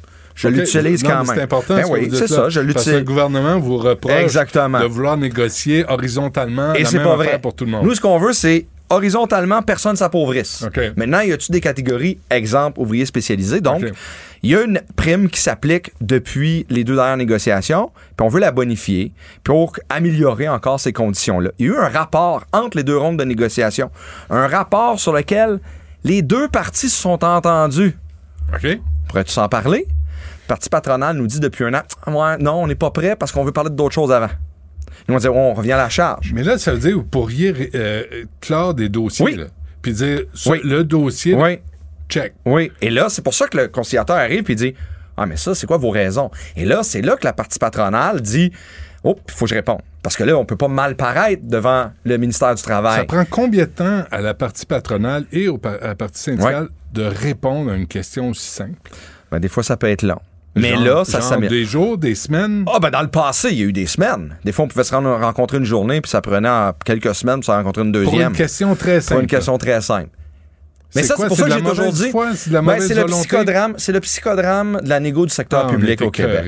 Non, mais je suis d'accord. Puis il y a plein de façons de pouvoir améliorer les choses. Notre demande d'avoir l'indice, mécanisme d'indice des prêts à la consommation, là, ça, ça veut dire que tu n'as plus de discussion après. C'est dedans. Il y a une indice, il y a une inflation de Ça, c'est quoi? 1,5 on l'obtient. Puis après ça, on discute, y a-tu un rattrapage à faire, mais t'as plus ça. Ça, on le demande, ils veulent pas nous le donner. C'est correct. Est-ce est-ce on, que on continue à discuter. Marois Risky est sorti aujourd'hui à l'Assemblée nationale pour dire que Sonia Lebel était peut-être plus la bonne personne Hmm. pour mener ces négociations-là. Êtes-vous d'accord? Ben, moi, là, écoutez, qu'ils me mettent n'importe qui pourvu qu'on arrive à une entente. C'est vraiment ça l'idée. Mais c'est pas ça. Parce Non. que Madame Lebel, oui, mais Madame Lebel, on la, on la voit pas tant que ça. On la voit à quelques reprises. Il faut qu'elle donne des mandats. Il y a des gens au Conseil du Trésor qui sont supposés d'avoir des mandats. Moi, si je rencontre Madame Lebel, là, elle me dit je vais donner des mandats. Moi, je m'attends à ce qu'on en ait des mandats. Le problème, c'est ces mandats-là peinent à arriver. il y a combien de mandats? Ben, il y en a pas bien, ben. Qui sont donnés. Je vais vous donner un exemple. Qu'est-ce qui empêche François Legault de dire toi, toi, puis toi, puis Madame Lebel, là, toi, dans, avec respect, là, Oui, bien mais, sûr. euh, non, mais euh, puis on se parle de Madame Picard qui est en train de se faire bronzer, mais euh, vous asseyez là, puis vous réglez ça parce que là, ça suffit. Ben écoutez, là, je donne l'exemple. Là, la semaine dernière, il a dit Hey, on est prêt à faire une contre-offre. Hein? Il a dit ça, le Ouais. premier ministre. Mais on n'a pas vu la couleur encore. Fait que ça, c'est le genre de choses qui bien allongent. long. Ben c'est ça, on revient à la même chose. Alors, qu'est-ce qu'on fait dans ce temps-là? On sogne à la porte, puis on dit là, on va aller en grève, là, ça n'a plus de bon sens. Mais on fait bien les choses. On explique, on s'en va pas en général limité parce qu'on comprend la réalité des parents. C'est quand même, on le fait, là. Ouais. Puis je sais que vous êtes de ceux qui disent, ben, les syndicats peut-être fait les choses différemment. Euh, on l'avait le mandat de la grève générale limitée. Mais pour deux choses, on a dit, on veut régler avant Noël, mais c'est pas sûr encore là, que ça se règle. Il- il- C'est tellement lent. Mais en même temps, on sent certains signaux, certaines discussions avancent plus que la dernière année. Donc, on se dit, go, allons-y. Mettre une pression, mais en même temps, en expliquant ce qu'on est en train de faire. Puis la population, ça se dément pas, là, Non, sont mais derrière nous. Je vais revenir sur ce que vous dites, là, Éric Gingras, parce que moi, ce que je dis, là, c'est c'est toujours dernière minute. C'est toujours on attend, puis Ouais. là, c'est psychodrame, comme Exactement. vous avez dit. Puis au lieu de négocier de bonne foi, puis là, t'as as des conventions qui sont échues depuis le mois de mars, t'es rendu au mois de novembre, puis là, tu- les gens se parlent pas, puis c'est du crise de niaisage sans arrêt, c'est de l'enfantillage. Au lieu de dire, on va négocier de bonne foi, il y a une capacité de payer des Mm. Citoyens, il y a des revendications qui sont légitimes, on va, on va négocier. Moi, là, je m'attendais vraiment, puis avec mes collègues aussi, là, on s'attendait vraiment. Quand il y a eu le dépôt en décembre dernier, ça fait un an, là, le 15 décembre dernier, là, ça va faire un an, là, on a eu le dépôt patronal. Moi, je m'attendais vraiment à ce que ce dépôt-là, avec la COVID, avec les anges, hein, on a parlé des anges en éducation puis en santé, qu'on allait partir avec une base, on va faire comme, bon, c'est important, on sait qu'il y a une pénurie, qu'il y a des besoins, on voit qu'il en manque partout, on est parti. Puis là, bang, on est revenu dans les mêmes affaires. Là, on aurait pu négocier ça là, il y a 25 ans, comme si c'est un employeur de choix, puis là, tout le monde se garochait dans le secteur public. C'est comme ça qu'on a voulu faire ça. Là, on se retrouve là avec le deadline de Noël, mais ça pourrait être un autre deadline. Puis s'il ne nous satisfait pas celui de Noël, moi, les membres ont été clairs. là. Moi, mes mandats, ils viennent des membres que je représente. Puis ils m'ont dit, c'est mieux d'être des... Viens pas nous voir avec n'importe quoi. On a combien de membres à la CSQ? 130 000 à la CSQ dans le secteur public. Est-ce qu'il y a un fonds de grève? Non. Vous n'avez pas de fonds de grève? Non. Comment ça se fait? Ben, parce que historiquement. Là- non, mais c'est parce que Ouais. on a Ouais. fait le calcul là, pour Ouais. la FAE, là, entre Ouais. 1000 et 1400 Ouais, par année à peu près. de cotisation. On parle-tu de ça? Ouais. C'est de l'argent en sacrement. Ouais. là. Mais la majorité de l'argent s'est mis sur le personnel comme service. Maintenant, là, les membres, vous savez, euh, il y a peut-être 30 ans, c'était du, du militantisme, là, puis c'était. Puis là, maintenant, il y en a encore, bien sûr, mais la réalité, c'est que les membres s'attendent à un appel. J'ai un problème, je veux un, un, un endroit où je peux appeler, puis ça, ça prend des conseillers, puis ça prend des avocats. Puis ça coûte cher. C'est ça l'enjeu. Puis la majorité de l'argent, c'est là qu'elle va. attendez, là, C'est là qu'elle va. 100 130 000. Ouais. 130 000. Ouais, ouais, mais là, euh, ils gagnent. Ouais, mais c'est parce que là, là, vous me faites un calcul avec des pop. Le salaire moyen du secteur public, c'est 44 000. C'est Le 130 soutien- millions, ça, Le- le- mais- de oui, mais, ouais, mais là, on va baisser parce que, premièrement, on va baisser parce que nous, là, on représente du personnel à 22 000 par année, là, du personnel de soutien en moyenne. Fait que là, on va juste faire attention aux OK, chiffres. mais mettons mettons qu'on 100 a de l'argent. mettons 100 millions, Ouais. Le, la- le partage qui est fait, c'est que les syndicats affiliés, par exemple, moi je viens de Champlain, lui il en garde une partie pour être en mesure de représenter ses membres dans les enjeux qui le concernent. Les avocats, ça coûte cher. Des, c'est comme, je, je vais donner un les exemple. avocats, ça coûte cher? Ben, 100 ben, ben. millions, Eric, euh, euh, Ben, c'est pas de 100 fonds- millions. Là. C'est, mais, Combien? Ce que je veux dire. C'est combien? Ben, je sais pas. Là, je, c'est pas moi qui s'occupe des- Ah, je- te- ben, je- Comment ça, vous savez pas ça? Je pourrais te le donner. Euh, vous le donnez, monsieur Dutrisac. ben, deux fois, vous m'avez tutoyé, donc je, je veux pas. Non, non, Non. mais, mais je, je cache rien, là. Tu sais, nous, là, la manière que ça fonctionne, c'est que à la centrale, je pense que c'est 90% vont dans les salaires pour payer les conseillers, les avocats qui doivent représenter du monde. C'est comme, c'est comme les assurances, là. Mais vous n'avez pas roulez- pour 75 millions des salaires d'avocats? Moi, là, j'aimerais ça vous mettre au défi. Ben, je, je vais pas vous mettre au défi, je vais vous les, je, je vais vous les envoyer. Ça coûte tellement cher. C'était, écoute. changer d'avocat? Ben non. hein, on a des avocats à l'interne, on a des gens qui travaillent du juridique, dans le service juridique pour Mais nous, là. euh, Puis des cher. conseillers. Ouais. Ça dehors. ça, ça. non, non, mais ce que je dis, et, et ça, mais on va se poser la question sur le fonds de grève, puis je vais revenir, probablement les Ouais. cotisations sont relativement basses chez nous, puis parce que, historiquement, dans les 30 dernières années, avant la dernière négo, là, où on a fait, euh, puis là, là tu sais, bon, ils sont en ligne on a très peu fait de journées de grève dans le secteur public. Non, On mais vous saviez que ça s'en venait. Là, Ouais, mais ils font de grève, là y a des, ça longtemps. mais là, c'est des certain. membres là, qui sont tout nus Ouais. la rue. Ouais, pas puis là, on est en train d'organiser différentes choses là, avec euh, justement là, nos finances pour essayer de voir qu'est-ce qu'on peut faire pour les aider. Mais ça n'empêche pas le fait, la réalité, là, personne ne s'en met dans les poches. Là. la deux- réalité, c'est que c'est les services puis la défense des membres, notamment avec les dossiers juridiques, vous savez comment ça coûte Deux, cher. trois affaires avant Ouais. qu'on se quitte, Éric Gingras. Qu'est-ce que ça prendrait pour régler? Qu'est-ce que vous ça prendrait de votre bord et du côté euh, du gouvernement? Au niveau salarial, il faut minimalement protéger le pouvoir d'achat, protéger contre l'inflation, puis avoir un certain rattrapage. L'inflation est plus à 7 là. Non, On- ben là, ça, ça veut dire qu'on accepte que dans les prochaines années, on protège, peut-être ajouter un 1 de plus pour se rattraper parce qu'on est loin du municipal, puis du fédéral, puis du privé. Mais ça prend minimalement un mécanisme pour protéger le pouvoir d'achat salarial. C'est ça que vous demandez? Oui, au niveau. Genre, minimum. genre 1,5 ou 2 ou 3 plus 1 Quelque chose comme ça. Et qu'est-ce qu'on vous répond? Ben là, présentement, on est à 10,3 sur, euh, on est à 10,3 sur 5 ans, puis ça, c'est même pas une base de discussion. Non, mais ça, on le sait, mais que- vous, vous l'avez demandé. Qu'est-ce qu'on vous répond à ça? Ben, on nous dit que C'est 10,3. capacité de payer, puis c'est 10,3. OK. Bon, ça, c'est la première chose. Deuxièmement, Mais 10,3 sur 5 ans, c'est 2 Ouais, mais ça protège pas le pouvoir de. Cette année, c'est 4% l'inflation. Hmm. Donc, on le protège pas. Donc, c'est ça- c'est dans ce sens-là. Puis comme la discussion pourrait être simple en disant il y a un mécanisme, on fait juste pas s'obstiner, puis on attend les statistiques vont sortir, puis c'est 1.7, ça sera ça, puis c'est 3.7, Puis ça vous, sera vous, ça. dans votre vision, c'est on veut juste rester au- au-dessus de l'eau. Ben ça, on pense que pour cette fois-ci, peut-être pas tout de suite en partant, parce qu'on sait que les chiffres vont être grands cause d'inflation, rajouter quelques pourcents pour permettre de, de- de rehausser, pour qu'on choisisse les services publics plutôt qu'aller travailler ailleurs. Parce que là, il y a un problème si t'as pas de prof, d'éducatrice, de concierge dans ton Ouais, mais école. vous avez quand même des pensions à vie, c'est pas pire. Il faut, faut le mettre dans la balance. Bon, ouais, mais même malgré ça, là, il y a encore un retard qui est prévu, M. Dutrisac. Qu'est-ce qu'il y a d'autre euh, pour que. Conditions de travail. Il faut travailler sur les conditions de travail. Euh, pénurie rime pas avec précarité. Hein? Il y a beaucoup de précarité du personnel de soutien, des chiffres brisés, etc. Ça, ça n'a pas de sens. On veut les garder. Qui va choisir une job euh, avec des chiffres brisés à 17 heures? Les profs. faut s'occuper d'eux autres aussi pour leurs conditions de travail puis leur organisation de classe. quelqu'un de la CSQ à Dubaï, vous? Pardon? Avez-vous quelqu'un de la CSQ Non. à Dubaï? Non. Comprenez-vous que Magali Picard parte en pleine grève à fucking Dubaï? Fonds commun, c'est quatre organisations qui sont indépendantes. Et là, je vais laisser Mme Picard répondre à ces questions-là, M. Dutrisac.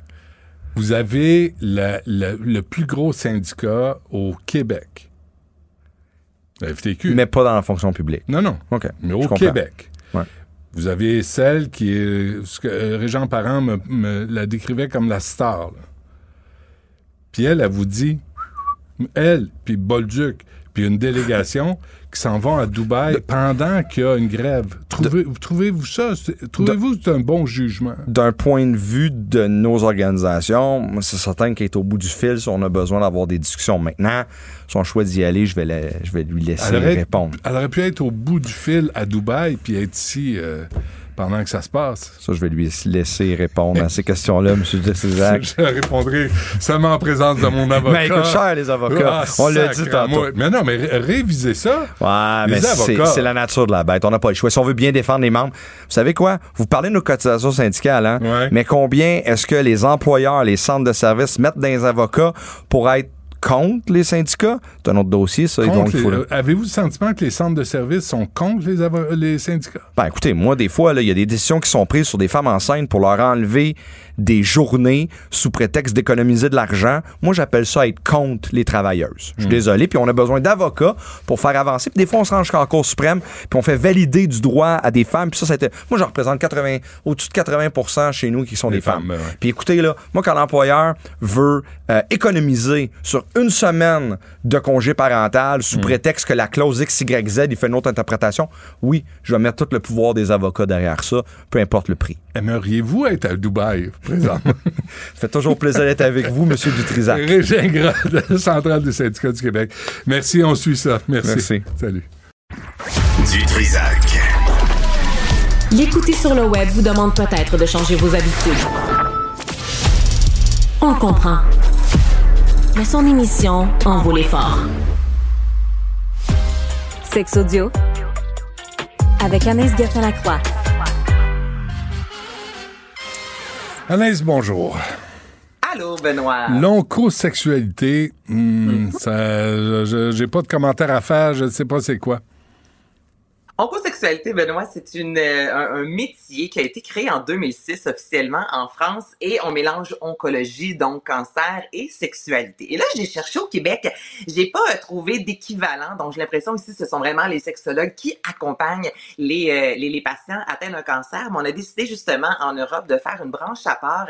Donc, c'est vraiment des, des thérapeutes, des travailleurs qui connaissent très bien la sexualité, mais qui se spécialisent, puis je trouve ça tellement intéressant, sur le cancer, l'impact que le cancer peut avoir sur le- le- le- le- l'aspect physique, évidemment, de quelqu'un, l'aspect mental, mais sur la sexualité également, et il y a la personne qui est atteinte d'un cancer, mais il y a également le conjoint, la conjointe, donc, tu sais, dans une chambre à coucher, et puis là, tu sais, moi, je te cacherai pas, je- tout le monde le sait, lorsque mon mari a un cancer, la première chose que tu penses ce soir, c'est pas d'avoir un rapport sexuel, Ben tu ouais. comprends? Ben ouais. Et nous, c'est sûr qu'on a été chanceux parce que ça s'est euh, réglé de façon assez rapide, mais il y a des gens autour de moi, des amis qui ont eu un, deux, trois cancers du sein.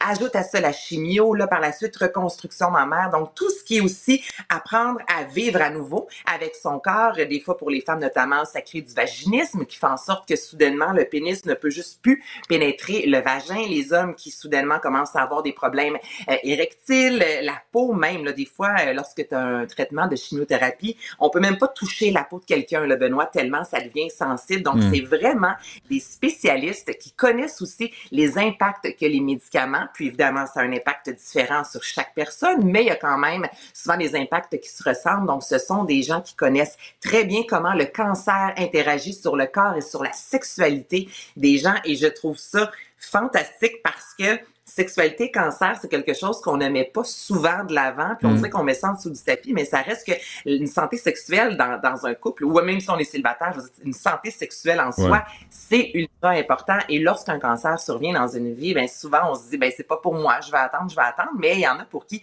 on étire ça pendant longtemps avec de nombreux euh, des, euh, des, des rencontres à l'hôpital, puis ça peut vraiment euh, jouer justement dans le mental. Donc, Mm. les oncosexologues, je trouve ça fantastique. c'est intéressant le rapport au corps aussi, là, quand on est malade, que ce soit le cancer ou autre chose, puis t'ajoutes à ça la sexualité, parce que j'imagine, tu sais, t'es es encore vivant, là. Tu, tu vas encore euh, vivre ces, ces émotions-là, ces sentiments-là. Ça doit être un défi, là, parce que c'est pas juste corporel, la question. Ben non, c'est pas corporel, là, mais mettons pour l'enveloppe, des fois, on se fait Ouais. littéralement là, tu sais, là, quand tu te fais opérer, là, par la suite, tu te trouves pas très, très sexy. Puis là, imagine-toi, si tu perds tes cheveux, des fois, il y a une prise de poids, certains médicaments, des fois, il y a une perte de poids considérable. Donc, déjà, soi-même, de se regarder devant le miroir puis d'accepter son corps, c'est quelque mm. chose, mais d'accepter aussi de se mettre à nu, c'est le cas de le dire, devant la personne que l'on aime, en disant, voici le corps que j'ai et c'est peut-être le corps qui va me suivre pour très longtemps. C'est pas évident. Puis mentalement aussi, il y a une, euh, il y a un essoufflement qui peut arriver. Des fois, tu n'as pas de désir sexuel. Puis là, tu es au, au courant là, que ton conjoint, euh, il y a des pulsions qui sont là. Puis toi, des fois, ça tombe zéro. Il se passe zéro comme dans Wallet. Rien, rien, rien du tout. Donc, comme ça, d'avoir euh, un spécialiste qui est capable aussi d'ouvrir le dialogue dans un couple, disant c'est normal qu'un ait des pulsions et que peut-être la masturbation vient vraiment prendre une place plus importante alors que l'autre n'a aucune pulsion sexuelle. C'est tout ça qui fait partie aussi d'une relation lorsqu'un cancer survient. Puis c'est quelque chose qu'on n'exploite pas, qu'on ne parle pas, mais qui existe réellement et qui peut réellement faire euh, souffrir des gens. Donc, je trouve vraiment que c'est cette branche-là de l'oncologie, Mm. amener la sexualité dans tout ça, c'est ultra important. Oui, c'est important. Euh, cette question, j'ai pas remarqué, euh, tu dis qu'il y a des, il y a, autre- il y a beaucoup d'hommes, plusieurs hommes euh, qui sont accus- accusés d'agression sexuelle aux États-Unis ces jours-ci, des, des hommes connus. Oui, des hommes connus. Donc, euh, la semaine dernière, entre autres, il y a le, le rappeur euh, Puff Daddy, l'acteur Jamie Foxx, le chanteur de Guns N' Roses, Axel Roses, il y a le maire de New York, Eric Adams. Ok, Donc, dans la même semaine, Benoît, plusieurs hommes connus dans l'État de New York ont été justement accusés euh, d'abus sexuels. Et là, bon, hein, euh, la vie est ce qu'elle est. Là, on a lu des complots, là, les femmes qui veulent faire tomber l'élite, là, tout ça, là, ça, c'est pas ça du tout.